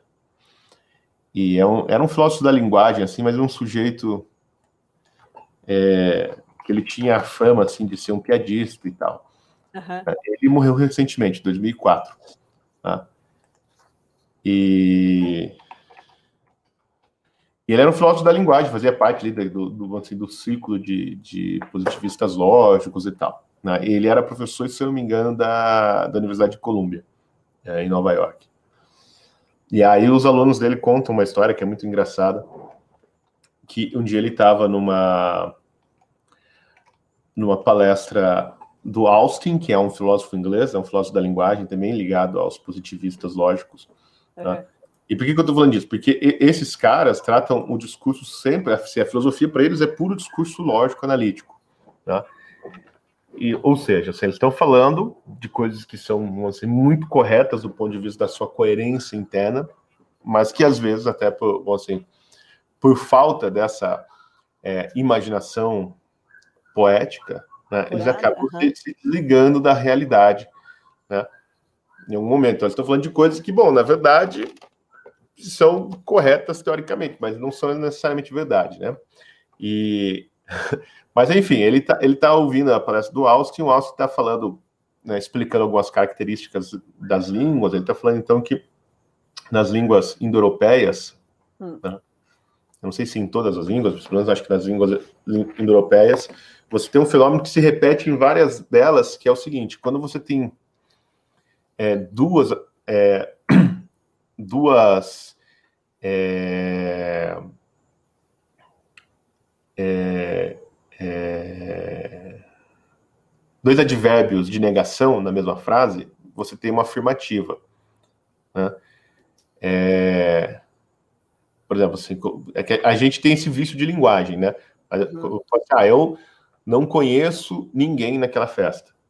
Né? Na verdade, sim, essa frase está errada, né? Eu quero dizer assim, eu, eu, eu conheço ninguém, né? Ou eu conheço, né? Pessoa alguma, coisa assim, né? Então, assim, quando eu tenho duas negação, né, dois advérbios de negação, duas partículas negativas numa frase, na verdade eu tenho uma positiva, né? Então, se eu não conheço ninguém, quer dizer que eu conheço alguém, né? É... É...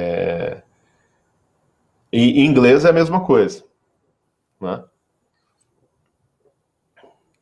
Em inglês você fala assim, I, don't know anybody, né? não I don't know nobody. Né? Então ele está tá analisando isso aí, mostrando em várias línguas, né? Ele fala, então quando você tem duas negativas, né, no, no, numa frase, na verdade, assim, ela, ela acaba dando uma positiva, né? uma afirmação. Ele fala, por outro lado, o contrário não acontece. Né? Quando você tem duas partículas positivas de uma frase, elas nunca, em nenhuma língua, é, querem dizer o contrário, elas nunca querem dizer a negação da, dessas frases. E ele está explicando isso. E na hora que ele fala isso, o, o Besser está na, na plateia e ele faz um comentário que é hilário. Né? E é muito simples. Na hora que ele fala, então, assim, duas negativas, você tem uma frase afirmativa, mas quando você tem duas afirmativas, afirmações, uma frase, né, duas partículas né, da língua que, que, que, que tem um significado de afirmação, né, você nunca tem uma frase. Essa frase nunca ela é entendida no, como uma negativa. E aí o, o Monger Besser na plateia ele só comenta assim, yeah, right. Né? ou, ou alguma outra versão que as pessoas dizem que é yeah, yeah. Né? Que é justamente isso, são duas afirmativas que querem dizer justamente o contrário. Né? Que não tem nem, nem a pau original. Uhum. E eu acho ah, é. duas afirmativas nunca dá uma negativa. Yeah, yeah. Tá? Por quê? Porque a língua tem uma outra coisa que não é só o, a sua característica semântica, que é analisada né, pela, é, pela semântica das palavras, que, que, é analisada pela, pela filosofia lógica, vamos assim, pelo positivismo lógico, mas ela tem né, uma, uma carga semântica que é dada pela, pela intenção, pelo contexto, pela entonação da voz, né? É... Tem variantes aí, né? Tem variantes, por exemplo, assim, porra, essa afirmação do, do Austin, na verdade, nega toda assim, toda a possibilidade de fazer ironia, né? Toda a possibilidade de ironia. Que a ironia é justamente né, uma, uma frase que quer dizer exatamente o contrário dela, seja ela negativa ou positiva. Né? Então, assim, é, é, por que, que eu estou dando esse exemplo? Para mostrar assim, que a, o discurso analítico pode chegar nesse ponto, quer dizer, de, de começar a falar, né, de fazer demonstrações lógicas que, bom, elas até são verdadeiras, né, dentro do, do seu é, é, arcabouço, vamos dizer assim, dentro da sua, da sua própria é, da sua própria área, né, é da sua assim, do seu recorte do mundo ali. Né? Sim.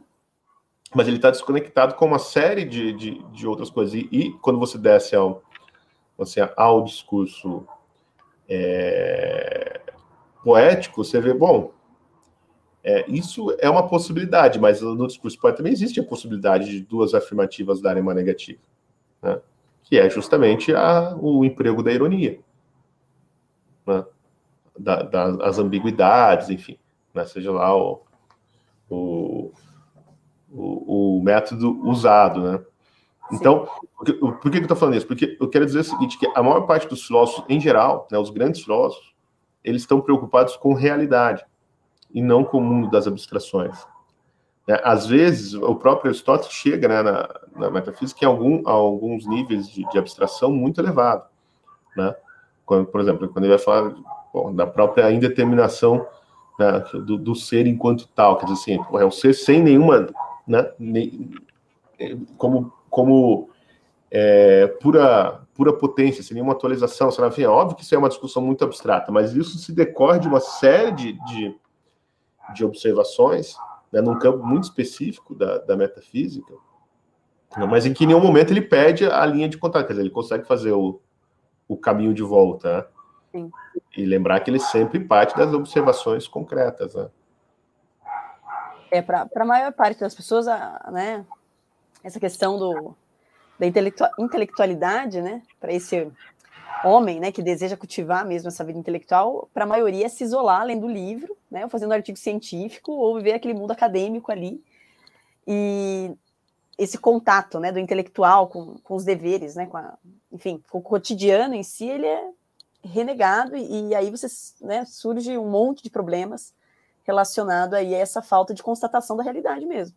Então, o intelectual não pode estar isolado, achando que livro, somente livro, né, vai conseguir, ou, enfim, estudo vai conseguir dar uma, né, dar esse, esse, essa massa, né, muscular necessária, né, para você entender, né? A gente, querendo ou não, a gente faz né, filosofia, história e tudo mais para as pessoas, né? A gente conta a história das pessoas. Então, se você foge muito disso, corre um certo risco aí, um grande risco de você ser um.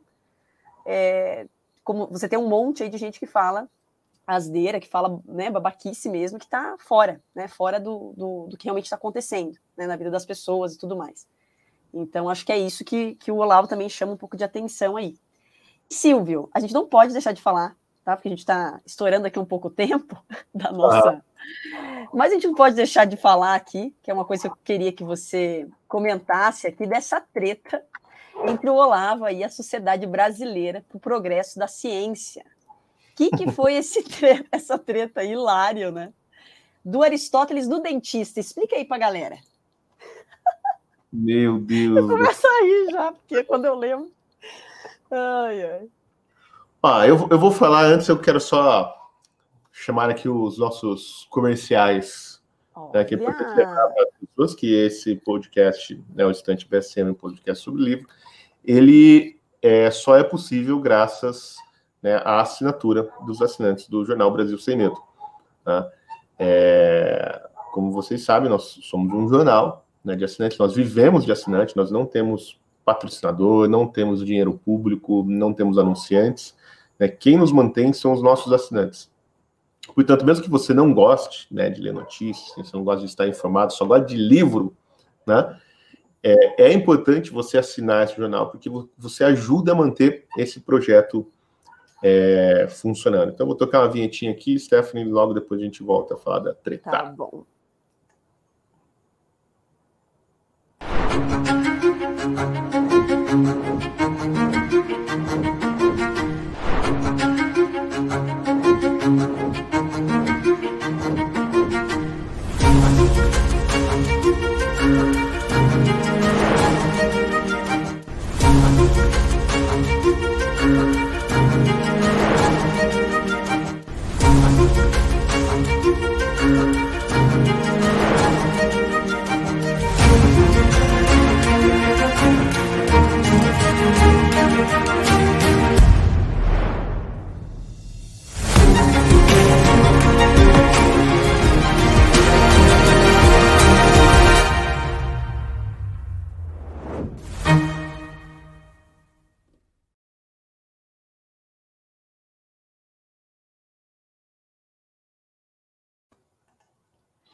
É isso aí. Se você quer continuar apoiando o jornalismo independente né, e que também sabe falar sobre livros, assine né, o BSM. Entre lá, brasilsemmedo.com né, e faça a sua assinatura e nos ajude a manter este programa aqui cada vez é, mais frequente.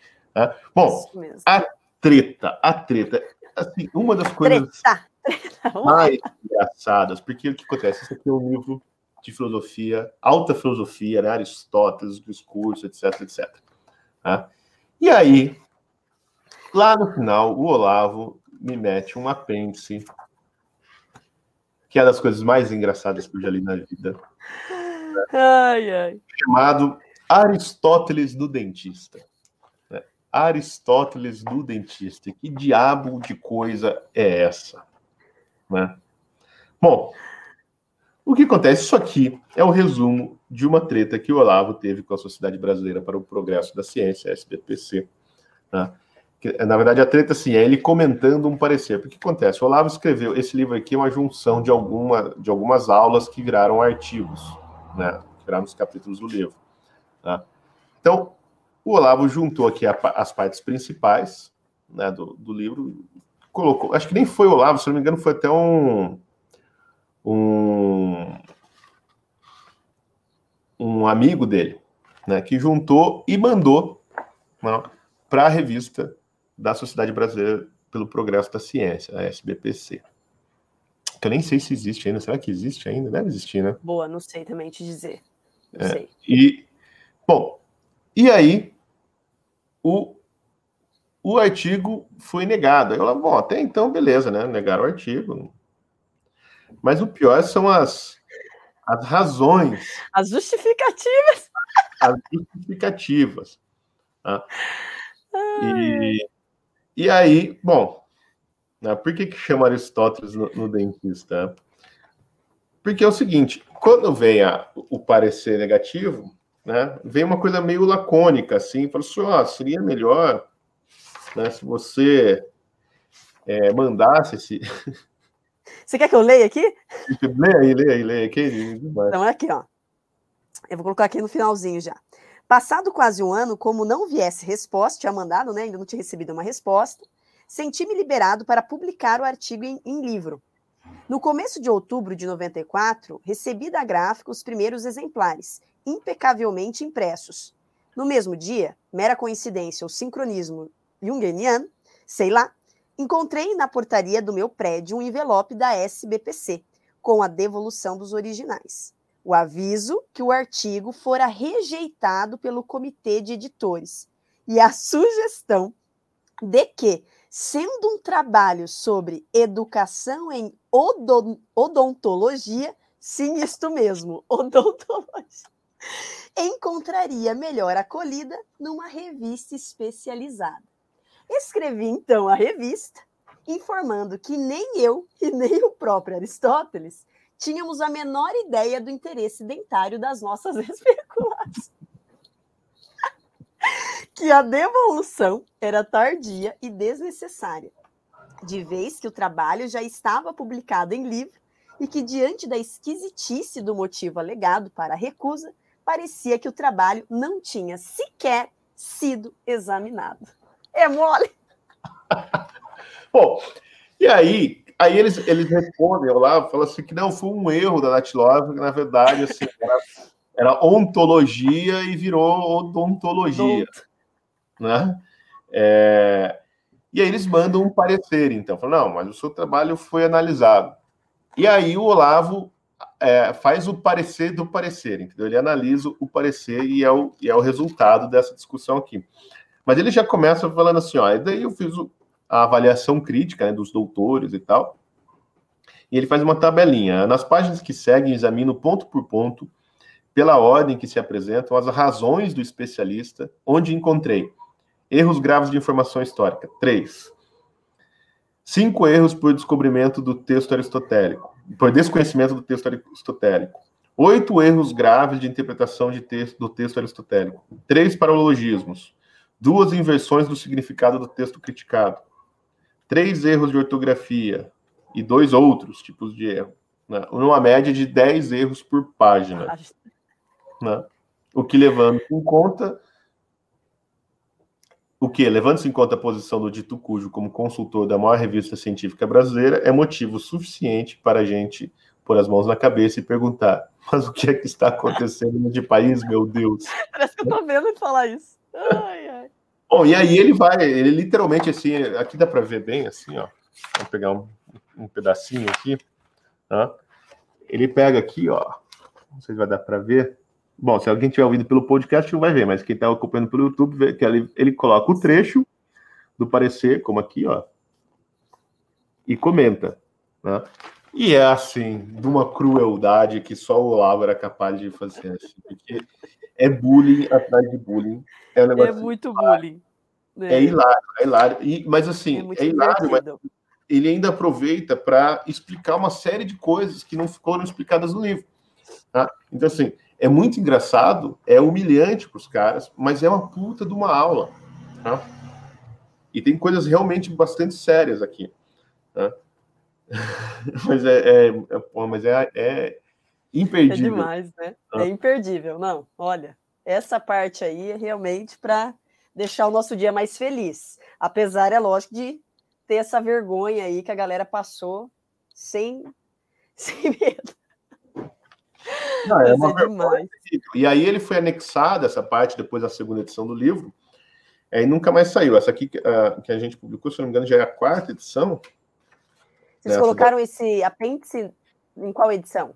Na segunda edição. Na segunda. Que daí ele, publicou um, um livrinho é, pequenininho, né? Na primeira edição, que foi uhum. em 94.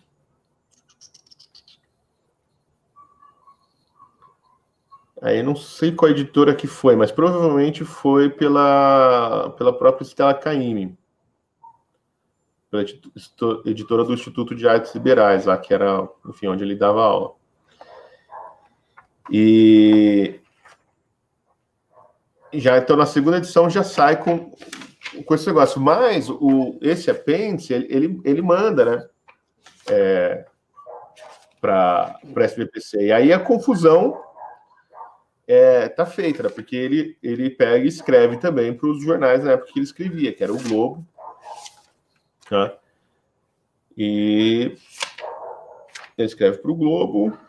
É, para o Globo. E se dá uma polêmica no Globo. E aí o Enio Candotti, que era, o, se não me engano, o presidente da SBPC na época, né, entra na treta e começa a responder ele pela, pela mídia. E aí eles tomam mais uma surra né, do. E aqui tem, se não me engano, são duas ou três né, cartas da, de jornal, né, que foram publicados também como, como apêndice aqui, que a treta se espalha o jornal. Mas assim, é um negócio assim né? E aí você vê a força né, já na, naquela época. Né? Quer dizer, Sem surra... dúvida, isso daqui, ó, Aristóteles Nova Perspectiva, né, Silvio? Com certeza é um dos livros, acho que com mais importância aqui no século XX. Ah, isso aqui eu... é demais. Isso aqui é. Não, esse livro é muito foda. Tanto que, agora, recentemente, um editor leu uma, tradução que a gente tinha em inglês, né, desse livro, uma tradução bem antiga, ele leu e se encantou, assim. Já, já tinha, na verdade, o Fritz Wagner, que era o editor do, do, do Eric Freglin Forum, já tinha lido. E, aliás, eu queria ter colocado a carta dele nessa edição, e eu, na verdade, até hoje eu não sei por que não está, mas provavelmente numa próxima edição vai sair. É uma carta bem curta, na verdade, do Fritz Wagner, que ele, ele diz que o, a teoria dos quatro discursos, né, tal como apresentada pelo Olavo, ela resolve um, um problema bem espinhoso na, no trabalho do Eric Feglin, que foi que o Eric Feglin não, não tratou e ficou uma coisa assim meio em aberto. Tá? Uhum. É, que é, vamos assim, a, a passagem né, é, das sociedades cosmológicas né, para sociedades né, mais individualizadas. Então, tem um negócio que o Eric Feglin chama de processo de individualização da experiência, né, é, individuação, aliás, da, da experiência, né? e que ele, ele não, não explica exatamente como isso acontece. E a teoria do Olavo, se você for levar como uma espécie de teoria de desenvolvimento cultural, na, na verdade, ela, ela meio que encaixa perfeitamente dentro desse quadro né, que o Eric Flegin está tá, tá explicando, né, como que é, assim, a experiência, né, da experiência é, cosmológica, a gente consegue, né, assim, a humanidade vai tendo uma experiência cada vez mais diferenciada. Eu falei individuação, mas é diferenciação, né? A experiência cada vez mais diferenciada né, do ser até chegar né, a gente poder falar né, dessa experiência da transcendência em termos puramente teológicos, que são os termos né, do, do, discurso é, lógico formal. Né? Então, conseguir criar, assim, sair do, do discurso mito poético que as civilizações cosmológicas usavam para falar de, dessa experiência da transcendência, né? a chegar ao nível de formalização da, da, por exemplo, da teologia cristã, da própria teologia aristotélica, né? Uhum. É, o, o Eric Fellner não, não explica como isso acontece. E o Fritz Wagner fala assim, quando você lê o trabalho do Olavo, você vê que era, era só, é só encaixar isso aqui no meio, entendeu? Ah, e, mas esse, esse editor, que é uh, mais recente, leu o, o livro e achou sensacional e vai publicar, né? Deve estar para sair já uma, a tradução. Que legal. Foi traduzido, né? Para um, outro tradutor, porque havia problemas com aquela tradução. Uhum. E, e, é engraçado porque, assim, ele, ele, o que, ele, ele, ó, ele acha a teoria do, do Lavo é excelente porque ela resolve uma série de problemas, né? De, como eu falei, da filosofia da cultura mas, assim, ele acha sensacional também o apêndice, né? Que a gente achou que ele não ia querer publicar, porque é, é assim, porra, é muito vexame, né? E é difícil para um americano entender isso. Não, como que um instituto como é que pode, né? Pode fazer um negócio desse. E, e ele publicou e ele colocou na capa, assim, né? Tipo, tem uma, uma guerra dentro do livro e tal, assim. Pô, é um livro né, sobre um ponto específico da filosofia de Aristóteles né, e filosofia da cultura, e mas tem uma parte de polêmica assim, incendiária. Né? Isso está na, na capa do livro, assim, a capa está parecendo um cartaz de, de filme, assim, tá até engraçado de capa. Essa edição inglesa, é americana, que vai sair em breve, eu, eu acredito. Muito legal. Mas, mas, de fato, sim, ela, ele é um, um, um livrinho curtinho, pequenininho, né? bastante simples até de, de ler de entender. Mas, é que, mas ele tem uma, uma consequência avassaladora. Assim, como, eu acho que ele, ele tem três aspectos principais, assim, três é, aplicações imediatas que as pessoas leem já começam a raciocinar assim, talvez até seja fosse, talvez até seja algo um pouco é, temerário fazer, né? Precisaria de mais estudos aprofundados, tá? Mas você depreende que uma coisa que o próprio Lavo já coloca, que é uma espécie de teoria da cultura, não de desenvolvimento, né, de estágios da cultura, como, como sei lá, como Augusto Comte fez, o Marx fez, né?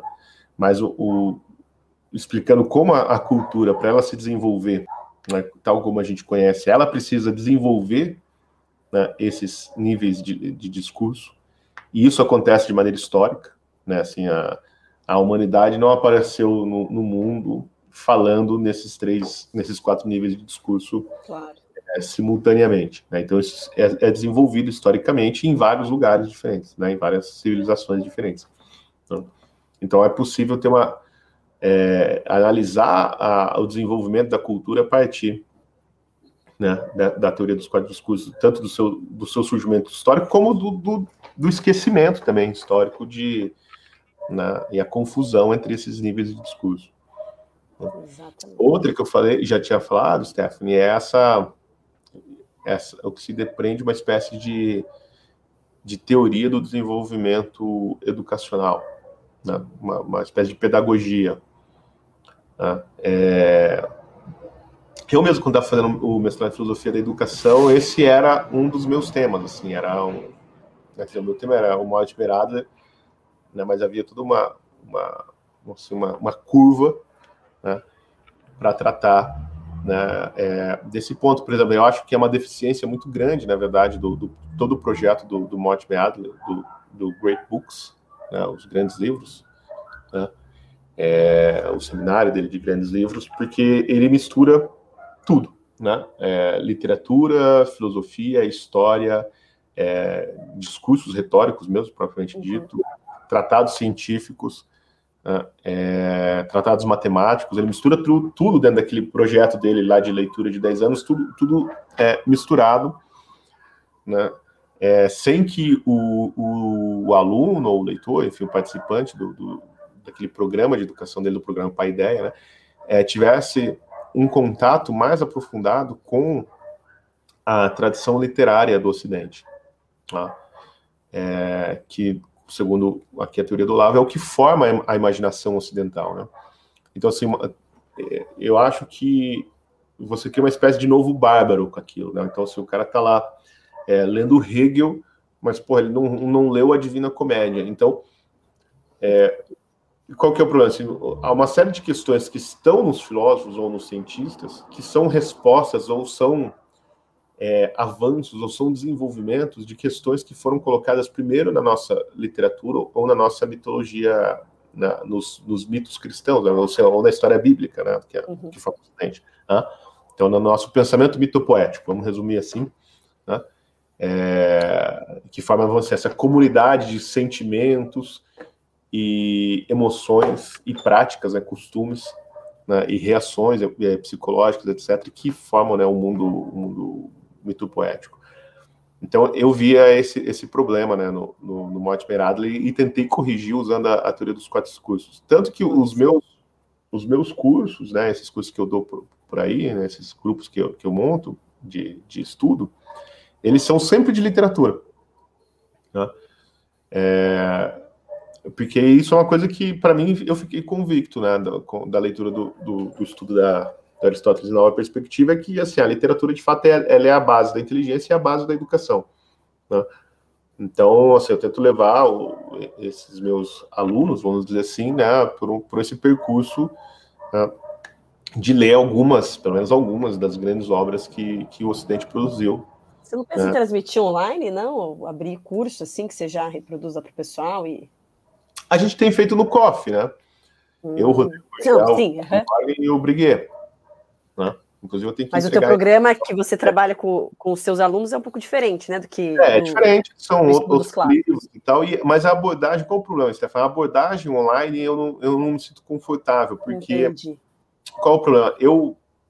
A maneira como eu acostumei a trabalhar, isso daí eu trouxe do, do próprio Mortimer Adler, é uma maneira muito dialógica. Então, assim, eu preciso conversar com as pessoas. Então, eu conduzo. Na verdade, quem faz a discussão do livro foram, são os leitores, né? Tipo, os alunos. Os alunos. Então, eu meio que conduzo essa discussão. Então, eu, eu pergunto muita coisa, eles respondem, a partir da, daquilo que eles falam, é, eu tento elaborar alguma coisa, e aí eu, eu, devolvo a pergunta, e aí o outro aluno comenta a resposta do, do primeiro. Enfim, é uma, é, é, uma coisa um pouco anárquica, né? mas é, é o. Mas o contato é diferenciado. É, o, é o tal do método socrático, né? Assim, uhum. Então, eu tenho muita dificuldade de dar uma, uma aula sobre um livro né, uma aula expositiva, assim, chegar e dar uma espécie de palestra sobre o, sobre o livro. Eu até consigo fazer, mas eu não gosto. Eu prefiro é, esse outro método em que os alunos falam bastante, né, e, e, é curioso, assim, porque eles trazem, eles fazem associações né, entre o livro e a, e a experiência de vida deles, assim, que são muito inusitadas, né. É, por isso que eu, eu trabalhei quatro anos com jovens, né, com adolescentes, em Paranavaí, que é a cidade aqui no interior do Paraná. Todo mês, assim, os caras leram de tudo, né? É, leram a Bíblia, né, é, livros da Bíblia, leram Divina Comédia, leram Machado de Assis, leram Shakespeare, leram. É, sei lá, eles leram tudo, né? Quatro tudo anos, uhum. né? 40 livros.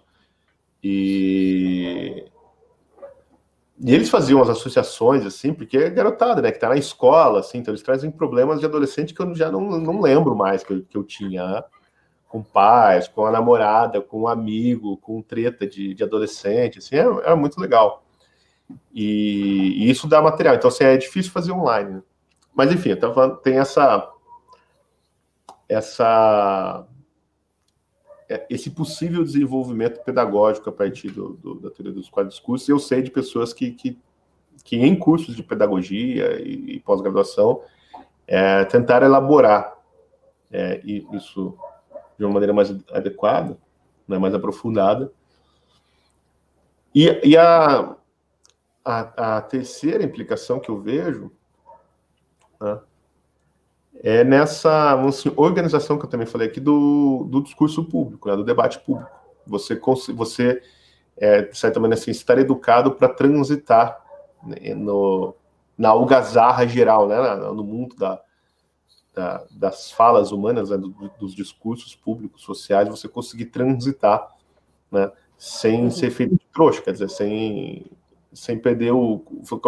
Como se tivesse o fio de Ariadne, né? Então você consegue andar no meio da discussão pública sabendo, né, se localizando melhor, porque você sabe qual é o, o, o grau de credibilidade que, né, que essas pessoas estão falando, ou seja, né, um grau de credibilidade se dá para acreditar no que elas estão falando ou não, mas assim, qual é a, a possibilidade de prova né, que elas têm, qual o grau de certeza né, daquilo que está sendo Sim. falado. Né? Então, é, quer dizer, para quem é, é, assim, para quem, quem está assim, fiado, vamos dizer assim, na, na vida intelectual, isso é importantíssimo. Né? Então você consegue identificar quem são os falantes, qual nível eles estão falando, que tipo de coisa eles estão dizendo. É, isso é bastante útil. Oh, e agora, nesse, nesse ponto de vista é, educacional, tinha, curiosamente, né, é, eu, muito tempo depois, encontrei um, um texto de um um padre dominicano, um frade dominicano, que foi aluno do Mortimer Adler, aliás, um filósofo chamado Benedict Ashley. E o Ashley ele escreveu um pequeno manual é, para a educação de pregadores dominicanos, né, para a educação do, dos meninos que entravam na, na, assim, no seminário dos dominicanos lá em Washington, se não me engano, que ele estava.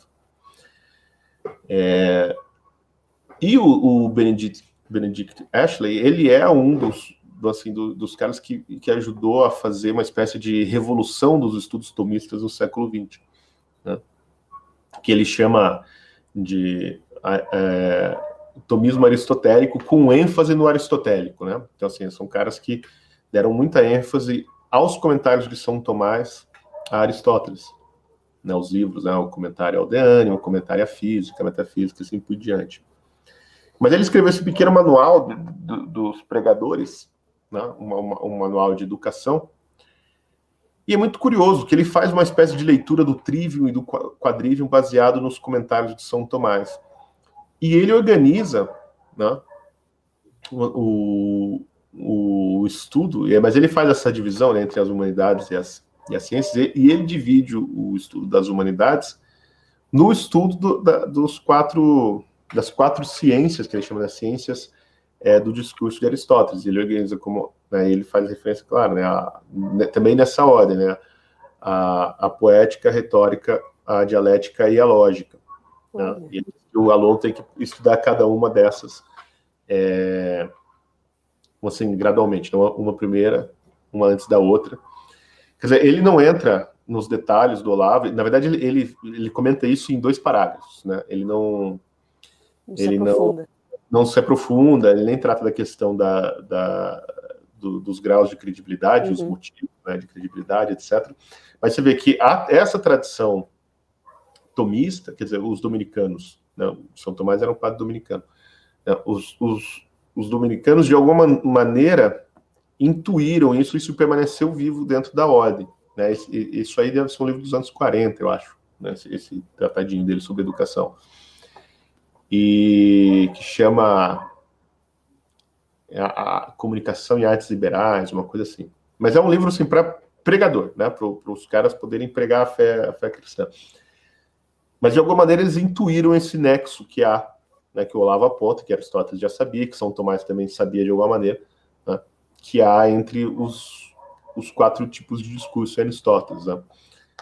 É, depois eu mostrei para o Olavo, o Olavo se interessou, mas ele também falou: ah, o cara ele percebeu, mas ele não foi, né, no negócio. Ele, ele diz aqui, mas ele não, não também não se aprofunda, né? Que é uma pena, assim, porque o Benedito que ele é um cara muito, era um gênio, assim, né? é, pelo menos pro meu gosto, né? Eu acho ele um gênio da filosofia. E mas assim, você vê que ele também intuiu isso, né? De alguma maneira, provavelmente isso deve ser uma espécie de conhecimento comum na ordem, assim, na, na ordem dos pregadores, né? na ordem dominicana, mas não foi elaborado. Né? Mas, de qualquer maneira, está ali, assim, há, há, um... Quer dizer, existem outras pessoas que também perceberam que há um há uma a possibilidade de criar uma pedagogia prática com base na, nos quatro discursos de Aristóteles. Né? Sim, olha acho que você aprofundar nisso aí. Muito bom. Bom, vamos finalizando aqui então, né, Silvio? Já está estourando aqui dois, duas horas de gravação. E então, só reforçando, o homem do desconto, né, no CEDET, o Juliana, vai aqui, né, dar um desconto para ele. Mandei mensagem para ele aqui, inclusive, Silvio, vendo como é que ele pode fazer aí. E a gente vai deixar um link aqui, um link aqui abaixo, né, do vídeo. Você tem, tipo, acho que tem como fazer isso daí, né, Silvio? Deixar um link aqui, vai direto, vai dar aí um, um, um desconto aí, que para vocês terem acesso aí a essa obra fantástica e com toda certeza ninguém vai se arrepender de adquirir. E acho que é Não estou te ouvindo, desculpa. Você está falando é, comigo? Tô, tô, o microfone está desligado. De qualquer maneira, é só entrar livrariabsm.com.br e procurar lá, o livro vai estar tá, vai tá lá. Mas eu vou deixar o link pro. Isso, deixa o link aí. Porque se tiver desconto, Exatamente. Daí a gente deixa o link com o desconto aí que o Juliano iria dar aí. E se você está tá ouvindo pelo Spotify, é só, é só entrar direto. Na livraria bsm.com.br. E aí adquirir lá a obra que, que já vai estar tá só buscar mesmo pelo nome da obra lá. E acho que é isso, né, Silvio? Eu acho que demos, demos conta, né? Demos conta aí do. Lógico que tem vários outros pontos, né, que são super interessantes aí, acho que só o pessoal lendo aí mesmo para para constatar, né, mas acho que no geral aí a gente deu conta de passar o que é assim base, né, dentro do livro. E eu agradeço aí, viu, Silvio, tua participação. meu parceiro de podcast. O pessoal que ainda não conhecia vai se acostumando aqui com as nossas, os nossos, os nossos rostinhos aqui. E agradeço aí quem nos acompanhou né, até o final e espero vocês no próximo podcast, certo? Um é abraço. É e comentem, né? Deixem os comentários aí, ah, digam é. o que acharam da nossa versão em vídeo. É lógico, eu sei que tu vai ficar feliz de ficar olhando para a Stephanie, não vou ficar tão feliz de ficar olhando para minha cara, tá? E, mas tipo aí, o que, que vocês acharam? E comentem e digam quantas vezes vocês querem ver esses vídeos aqui por mês, que a gente não, não tem um, uma frequência estabelecida, né, Stephanie? Mas se não. tiver pressão, que vai que. Né? Se tiver pressão, vai que. público vai que vai decola. Que. Beleza. É. então tá. Agradeço aí a todos e até o próximo. Até.